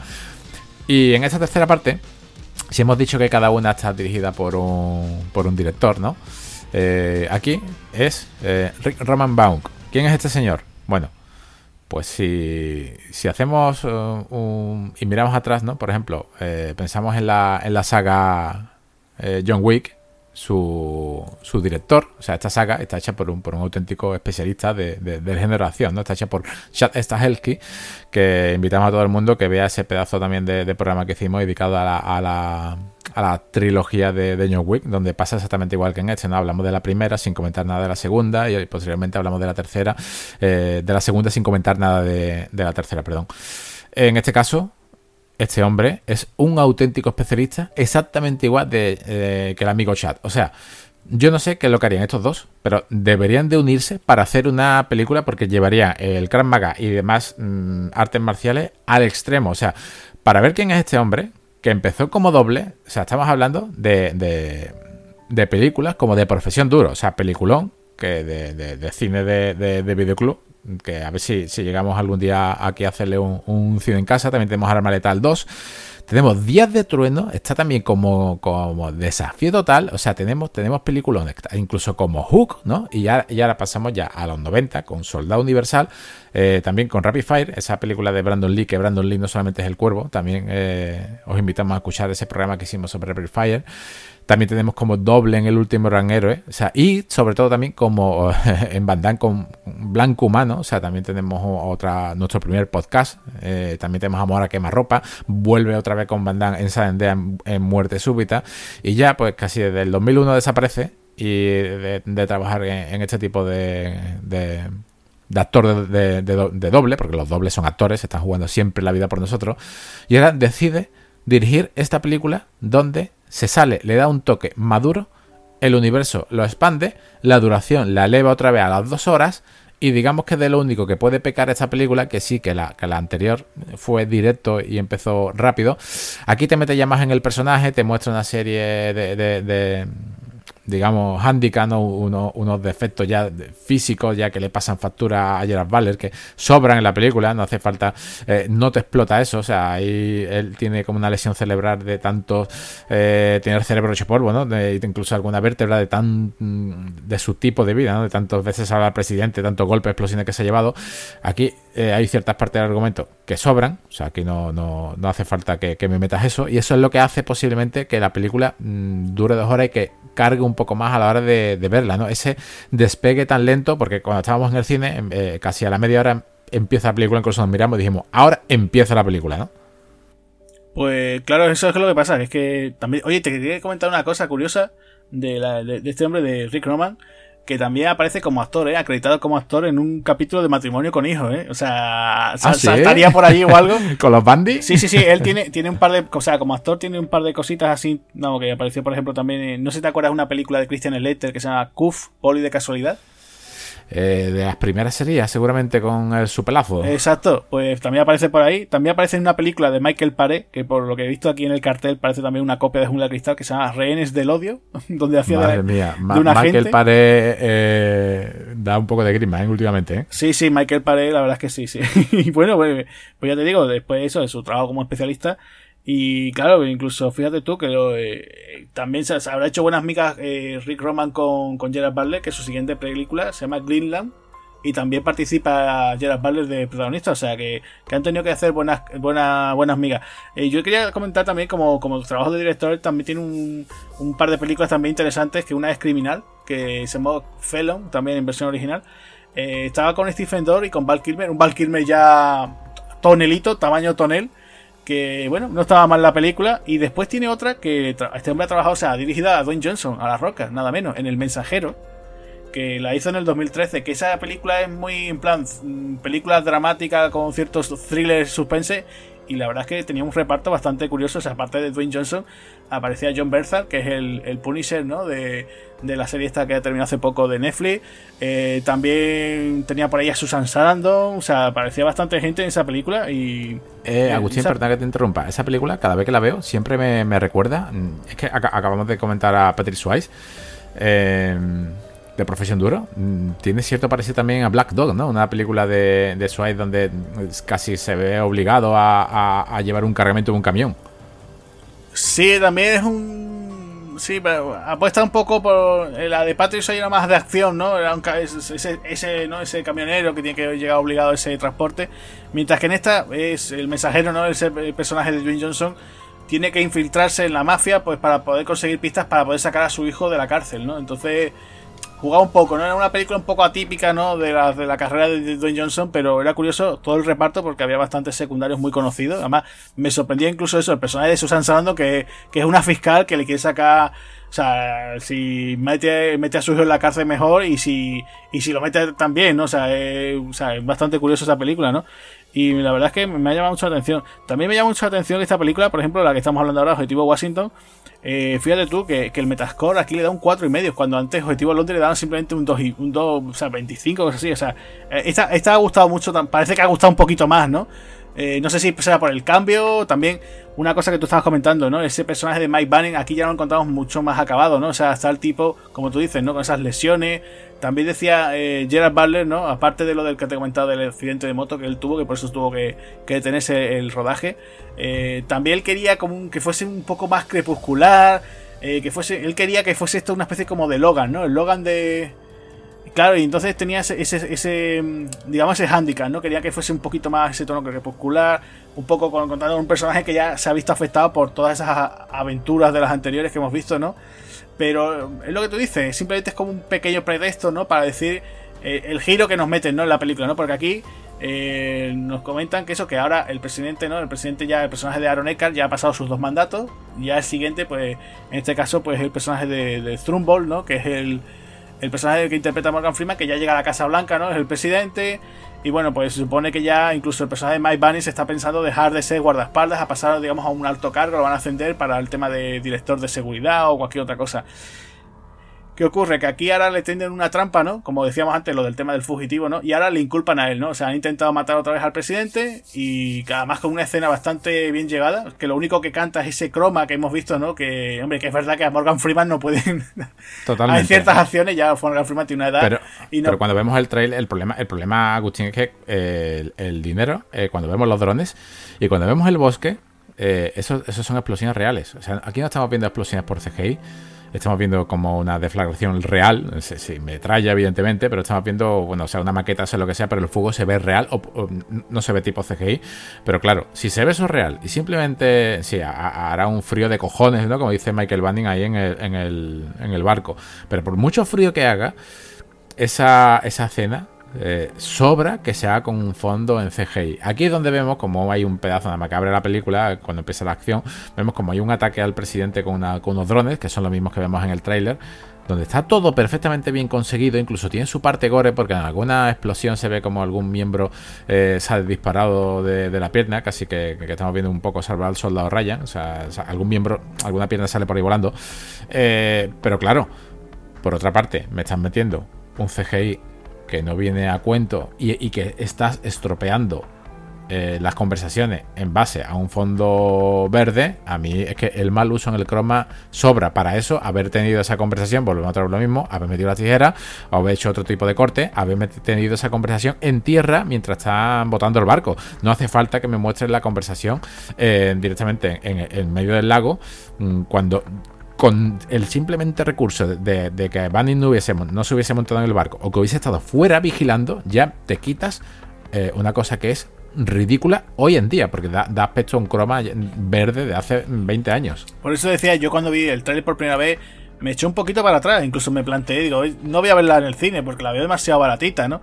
Eh, claro, entonces digo, anda, mira, pues vamos a darle una oportunidad, la verdad me ha sorprendido. También hay que comentar una cosa que nos hemos dicho nuestro oyente, que el director de la segunda unidad es Big Armstrong, que Big Armstrong es uno de los grandes especialistas también de, dentro del, de la historia de los sí, de los grandes de los especialistas.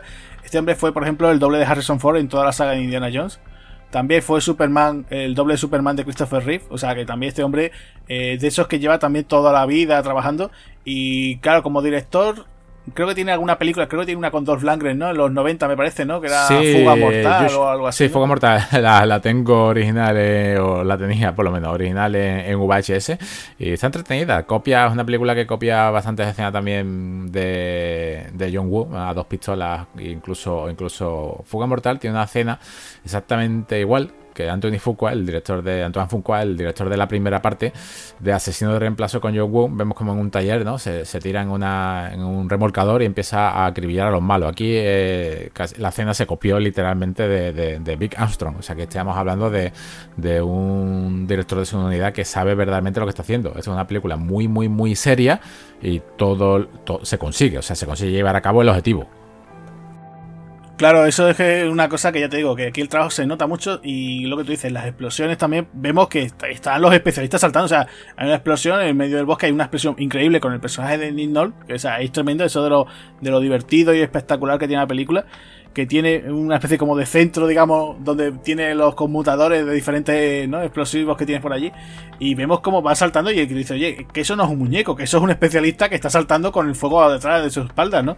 Sí, sí, pero que va, saltando pero sin, sin, trampa ni cartón. O sea, aquí, aquí, no vemos, aquí no vemos cómo va saltando como en muchas películas de 80 con el trampolín. Aquí vemos cómo están tirando de cable y se están metiendo verdaderamente unos, unos hostiazos contra los árboles. Y no, y no son muñecos, aquí son, son actos reales que están volando con fuego y se están. Vamos, la, la verdad que está esa escena está rodada sin absoluto CGI, sí que es muy oscura, también, también, eh, también hay que decir que la oscuridad, pues los efectos especiales los esconde. Sí, maquilla, mm. maquilla un poco, ¿no? Sí, sí, está, está, maquillando un poco los defectos que existen, eh, pero vamos, el acabado, eh, quitando, quitando ciertos helicópteros que estamos viendo en la película y este croma absurdo, tanto de esta primera parte en este lago como en esa azotea del final, si quitamos eso, mmm, también, vamos, yo creo que te dije cuatro veces en la película, cuando estábamos viéndola, cada vez que salía una gran escena, creo que me volvía para ti y te dije, Agustín, aquí le han soltado, eh, han no se nota, mm, eh, sé que no le han soltado dinero, pero está aprovechado perfectamente lo que, eh, digamos, que han estirado la peseta a lo máximo, ¿eh?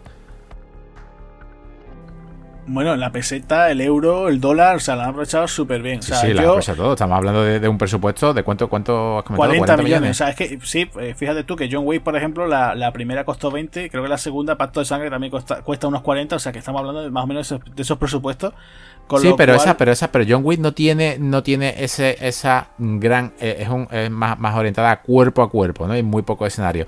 No tiene estas explosiones tan bestiales que tiene esta, sí que, sí que tiene un bodycon altísimo también. Eh, es todo muy, es todo muy digital, pero no tiene esa, ese, esos grandes Mm, escenas en grupo, ¿no? Esas grandes matanzas donde, donde aquí se ve que han, apostado casi por todo lo, artesanal en el tema de sangre, que podemos ver los chorretazos porque son digitales, y estamos viendo cómo, cómo, lo están haciendo la antigua usanza, y el acabado para mí, esto es um, lo que más me ha gustado de, la película, el, nivel incluso de, de realeza, porque sí, han quitado mucho, han, cortado mucho presupuesto, pero las escenas de acción, eh, ese final, eh, sigue siendo espectacular. También, hombre, eh, yo ya te digo, si llega a durar 90 minutos o 100 minutos como la, anterior de Objetivo a Londres, yo creo que hubiera ganado más entero. Eh, también te decía yo, por ejemplo, el caso del tema de los personajes, ¿no? O sea, ¿para qué me vuelves otra vez a meter un poco el personaje de la familia, la familia de Mike Bunny, ¿no? Ya encontramos que Mike, eh, te cambian la actriz, ¿no? Se han cambiado a Raja Mitchell, le han metido a Piper Perabo. Para eso que no salga. Claro, es que no, merece la pena. O sea, vemos aquí un cambio. O sea, dices tú, bueno, la gente no, a lo mejor no se da cuenta, ¿no? Pero dices que han cambiado a, a esa actriz, ¿no? Por la chica del barco yote, ¿no? La protagonista, ¿no?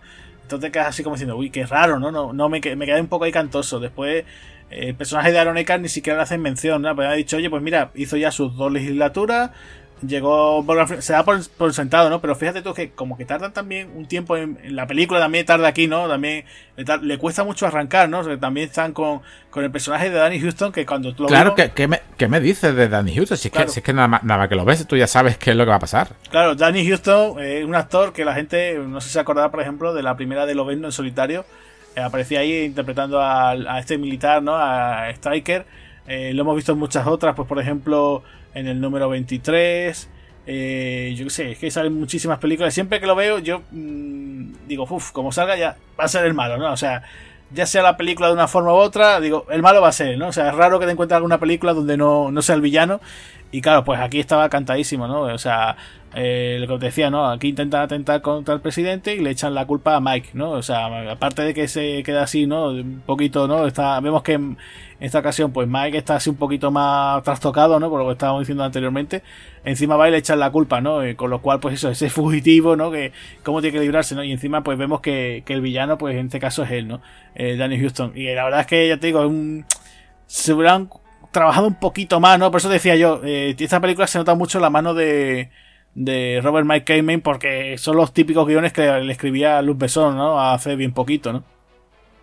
Sí, la verdad que, bueno, el guion es básico. Aquí, si en la primera parte era la destrucción de Estados Unidos, literal, ¿no? Haciendo que volaran todos los, armamentos en vez de, detonar un, misil, hacer que, que, detonen todas las cabezas nucleares del país a la vez, ¿no? Muy, de G.I. Joe, muy de, muy de los 80.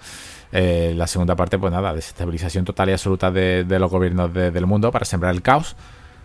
Y la tercera parte, ¿Qué es lo que pretenden? Pues pretenden una guerra, o sea, pretenden, eh, pretenden tiene, tiene fallos de guion, tiene un fallo de guion bastante, tiene muchas lagunas de guion. Aquí han intentado, aquí sí que han intentado hacer un, un Born y le ha salido rana en algunas partes, porque tiene, tiene ahora, ahora, ahora te lo comento, eh, es la parte fundamental que tiene la que yo veo el fallo. O sea, aquí han intentado meterle a Mike Banning por fuerza, que sea el causante absoluto de, de matar al presidente y parte de la base de que él ha sido mm, comprado por, por, el ejército de, otro país. O sea, eh, en este caso intenta hacer como una, una segunda guerra, o sea, una tercera guerra mundial entre Estados Unidos y Rusia, donde mm, el interés es de un secretario de bastante un peso bastante importante del partido de, de Morgan Freeman, donde lo que quiere es tirar no solamente de militares, sino de empresas privadas, a lo que recuerda mucho, no, no tiene el mismo nombre,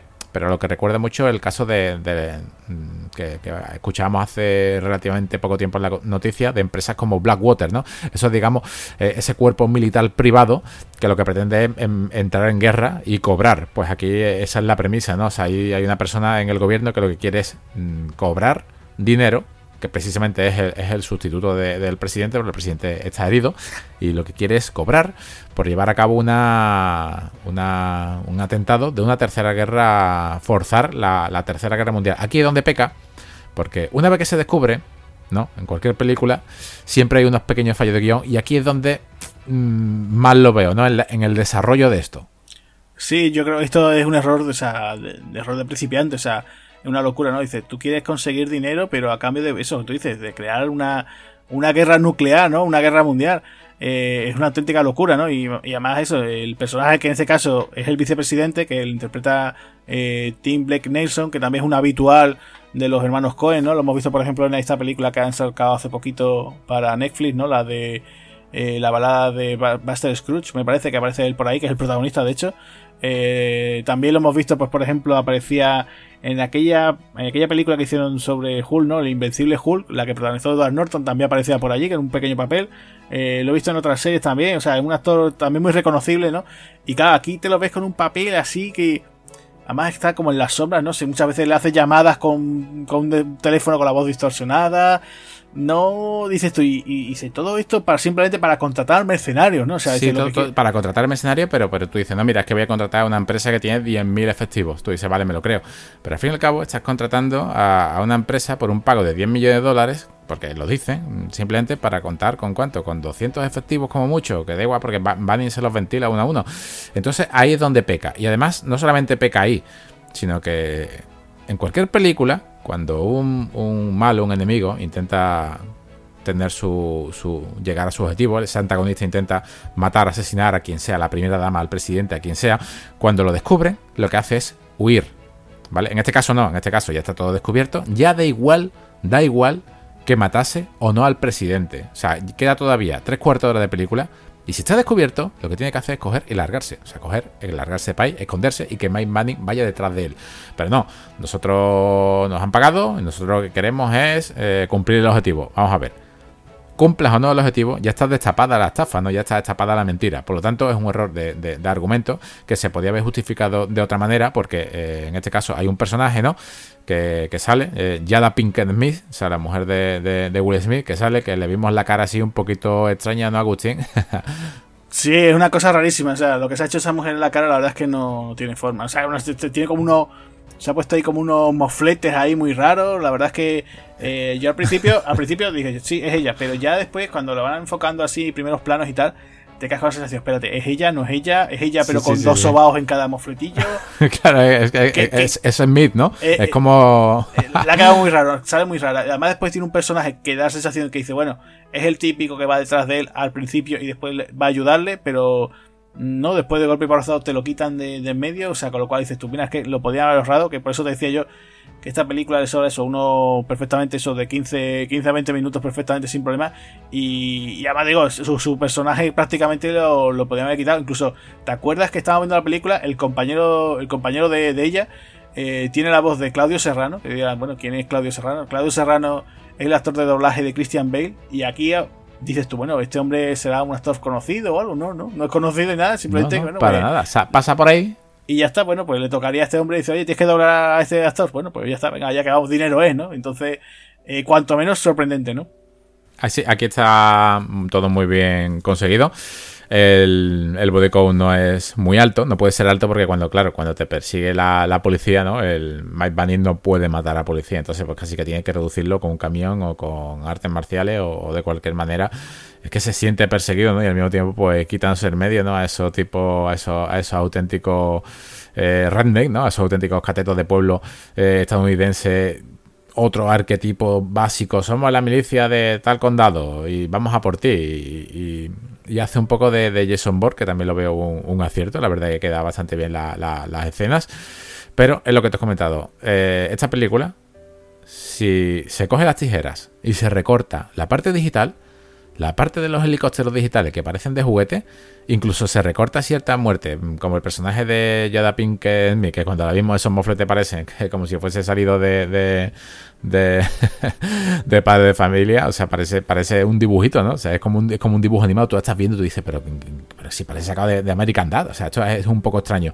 Si haces unos cuantos recortes, le quitas un cuarto de hora o 20 minutos a la película y creo que te, que te quedaría una, película bastante, bastante mejor. Y eso que ya es buena, o sea, que consideremos la, segunda parte eh, superior a la primera y la tercera, eso no significa que esta película sea mala. Esta película es buena, pero peca en lo digital. Nosotros no somos de hablar una película para ponerla a parir, no, somos un podcast de perder el tiempo hablando de lo que no nos gusta, nosotros siempre hablamos de lo que nos gusta, pero es que en lo digital falla en lo máximo. O sea, si la 1 ya tienes alguna carencia en lo digital, que se podían haber eh, recortado en, edición, en esta película hace falta pues un Jean-Claude Van Damme metido ahí en la cabina, ¿no? Con las tijeras cortando a casco porro, como en blanco humano. O sea, hace falta que, alguien se meta a recortar. Claro que sí, esto aquí, yo creo eso también, eso lo que tú dices, eh, si hubieran hecho otro montaje o algo así un poco más, en vez, no sé, que tendrían pensado, hubieran dicho, oye, mira, tú tienes que hacer una película de dos horas.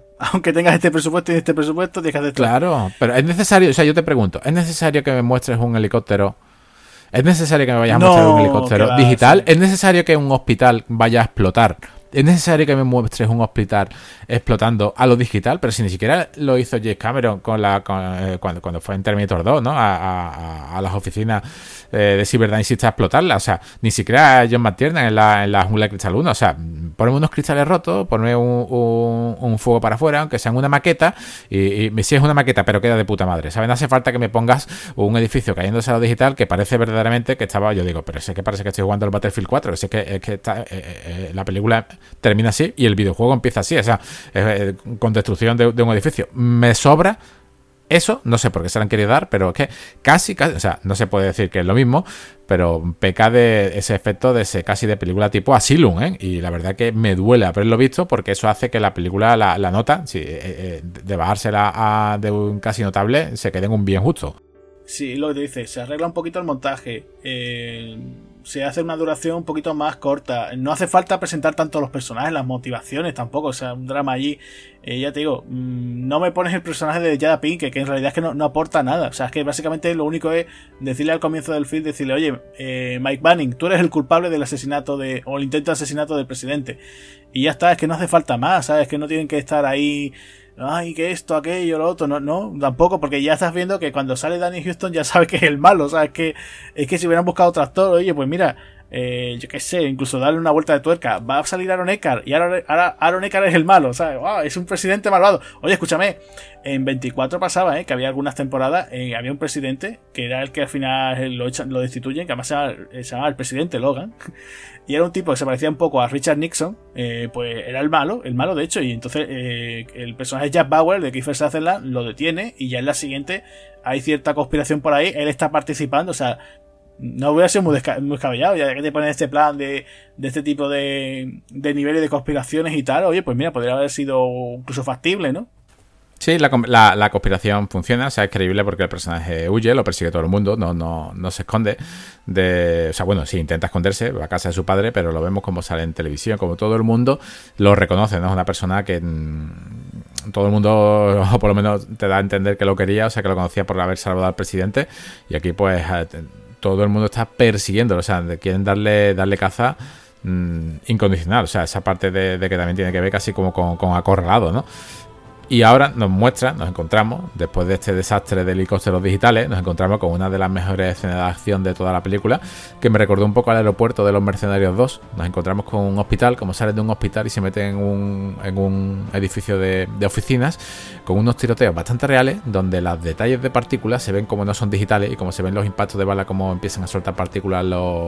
Es una mezcla casi entre digital y real eh, no llega al nivel del, ascensor, de ese hall de Matrix, pero sí vemos, está bastante conseguido como las partículas que vemos ya se ven que no son digitales, ¿no? ya se ven partículas de, de columna, de azulejo, no se ve el típico chupitazo o perdigonazo, se ve como salta y se ve que se han dejado bastante presupuesto, eh, bastantes buenas escenas de, acción, vemos como Mike Banning vuelve a ser de, Mike Banning, vemos como sigue con el Krav vemos como, sigue matando a diestro siniestro, también muy interesante eh, casi con su pistola, o sea, él es muy, muy muy, táctico, quiere armas de, corto alcance. Y ahora llega a la azotea, ¿no? Casi a, por ese, ese malo que ya sabemos desde el primer minuto que ha sido el, causante de todo, o por lo menos es lo que te, te, deja ver.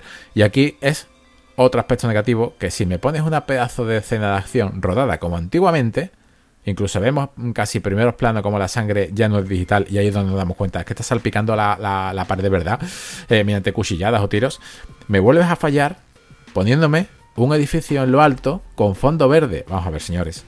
Sí, ha costado 40 millones, creo que has dicho. Pero no hace falta. Eh, podías haber hecho eso en un edificio de noche. ¿Vale? Y no, hace falta que con una buena iluminación, tipo la jungla de cristal, y no, no, no hace falta que me pongas un fondo verde con un gris que parece que está sacado de un anuncio de, de, perfumes. O sea, ahí es donde la película otra vez mete un bajón y eso se podía ver, eso, eso ya no es una cosa de, cortar, ¿no?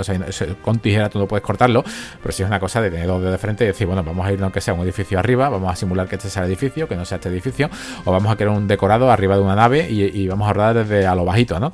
Eh, tipo Waterworld, eh, que no se vea el más para allá del horizonte, pero no, es un, es un auténtico fallo, canta por todos lados exactamente igual que al principio, o sea, eh, esta película, el fallo que tiene es que ha usado de fondo verde cuando no debía.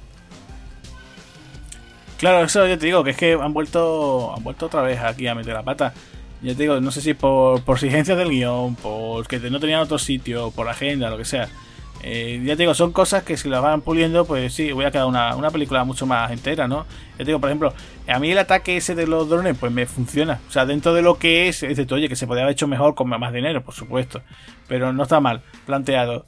El tema, por ejemplo, del ataque, ¿no? De cuando él sale del hospital, eh, ya va preso y vienen como a matarlo, ¿no? También esa escena, como tú dices, ¿no? Se utiliza, pues eso, la oscuridad, pues para maquillar esos efectos especiales, al igual que, por ejemplo, las explosiones en el bosque. Eh, vale, eso funciona bien, eso funciona bien. Pero ya esta parte del clima, yo no sé si han querido decir, oye, echa aquí todos los explosivos que tengas, o aquí, si, y, si no tienes explosivos, tira de los, de los efectos especiales por ordenador. No sé si han querido hacer eso eh, por decir, vamos a tener que hacer un final explosivo, en vez de hacer a lo mejor algo más íntimo, ¿no? Más, más pequeño, decir, oye, pues mira, vamos a apostar por simplemente ver a Mike cargándose a dos docenas de, malvados y poco más, ¿no? Pero no, han querido hacer eso y bueno, no le, no le ha quedado mal, o sea, yo ya te digo, yo la sensación de esta película es que incluso me ha entretenido incluso más que la, que la primera, ¿sabes? Fíjate tú la primera que tiene un nivel de producción mucho más elevado. O sea, si a mí me dicen de las tres te descarto la segunda porque ya estás diciendo que es la mejor. Vale, pues ¿cuál te queda de estas dos? ¿Con la primera o con la tercera? Me quedo incluso con esta tercera, ¿sabes? Que no funciona mal dentro de lo que cabe. Pasa que hay ciertos detallitos que, bueno, que se podrían haber hecho eh, mejor o peor, pero yo creo que sí, que el resultado final pues podría haber sido un poquito más, más, notable, por lo menos, ¿no? Sí, yo estoy contigo. Yo creo que en, que en, un conjunto, si lo miramos desde un conjunto, estamos viendo una saga. Mm, aunque la segunda parta más a, un bien elevado casi notable, por lo menos para, mi gusto, pero en general, si analizamos las tres y vemos como hemos hecho nosotros antes de, hacer este podcast, de verlas seguidas y luego ir, al cine a ver esta última parte, yo creo que, que, la, nota es bastante buena, o sea, se queda con, para ser una película de acción sin más, sin más pretensiones, yo creo que se queda en, un, bien, bien altito. O sea, yo creo que cumple con todo, incluso su tercera parte. Eh, esperamos que, este matrimonio, aunque sea con otro director, ya quien sea, o Chad Stahelski, quien, quien quiera venir así de, acción, el que sea, pero que siga haciendo eh, más personajes, porque la verdad, si quieres, antes de terminar el, programa, cuenta esta escena final, esta escena semi ah, que, es graciosísima. esto, esto tiene que ser alguna broma, en plan, dice, lo han dicho, ¿no? Lo del estudio, oye, tenéis que meter aquí una escena postcrédito en plan como las películas de ahora de, superhéroes, ¿no? Entonces, bueno, termina la película, parece que va todo muy bien, que Mike eh, le va todo muy chachi, con su familia y tal, que el presidente se ha salvado y tal. Y claro, por pues de golpe por se escuchan unas voces cuando estás viendo el final. Y dices, ¿esto qué es? ¿no? Ya aparece, eh, imaginaros, ¿no? Ah, sale Gerard Butler y sale Nick Nolte, los dos en bañador. Y están con una especie como de spa, pero de estos mm, enfocados como para el tema de las relaciones familiares, ¿no? Entonces, eh, claro, el personaje de, Nick Nolte desapareció cuando el personaje de Gerard Butler era un crío. Entonces, esa relación paterno-filial pues no está bien llevada. Entonces, bueno, pues ellos para limar las perezas en su relación y tal, deciden ir a este sitio. Claro, pues te están explicando, sale una chica, me parece, ¿no? Que le explica, bueno, pues ustedes van a estar aquí, esto es una experiencia eh, aparte de lo físico y no sé qué. Y se quedan los dos allí diciendo, bueno, vale, pues si lo tenemos que hacer, lo tenemos que hacer. Y claro, aparece en la siguiente escena, ¿no? Hacer los dos, cada uno en una piscina, y están allí tan tranquilitos y de golpe corazón les cortan la luz, ¿no?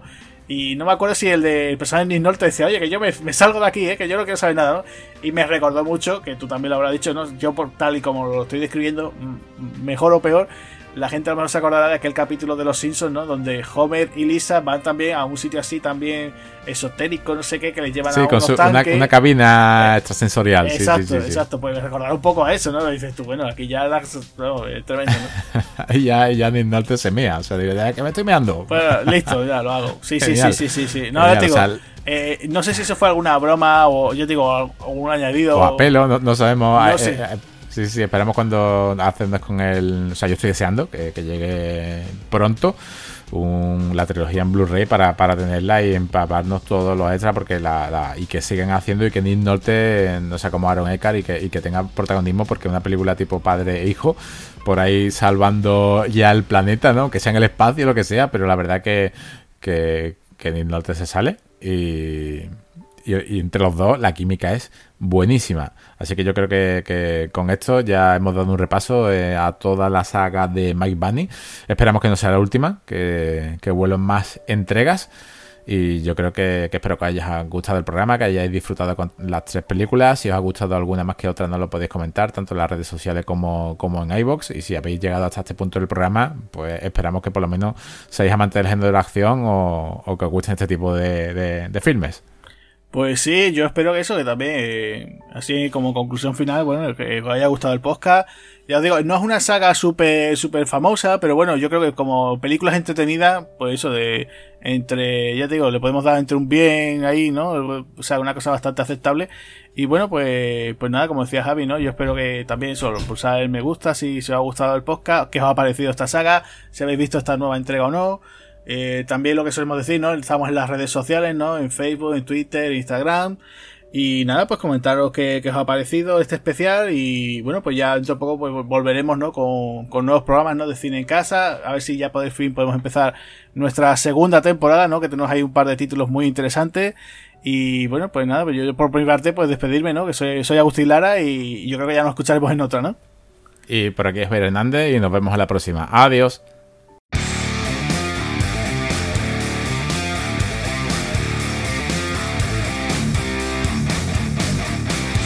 Muchas gracias por habernos escuchado. Si queréis oír más podcasts de Espartanos del Cine, recordad que estamos en nuestro canal de Spotify. También podéis seguirnos a través de las redes sociales, Facebook, Twitter e Instagram. Además, tenemos nuestra página web www.espartanosdelcine.com. Un saludo amigos.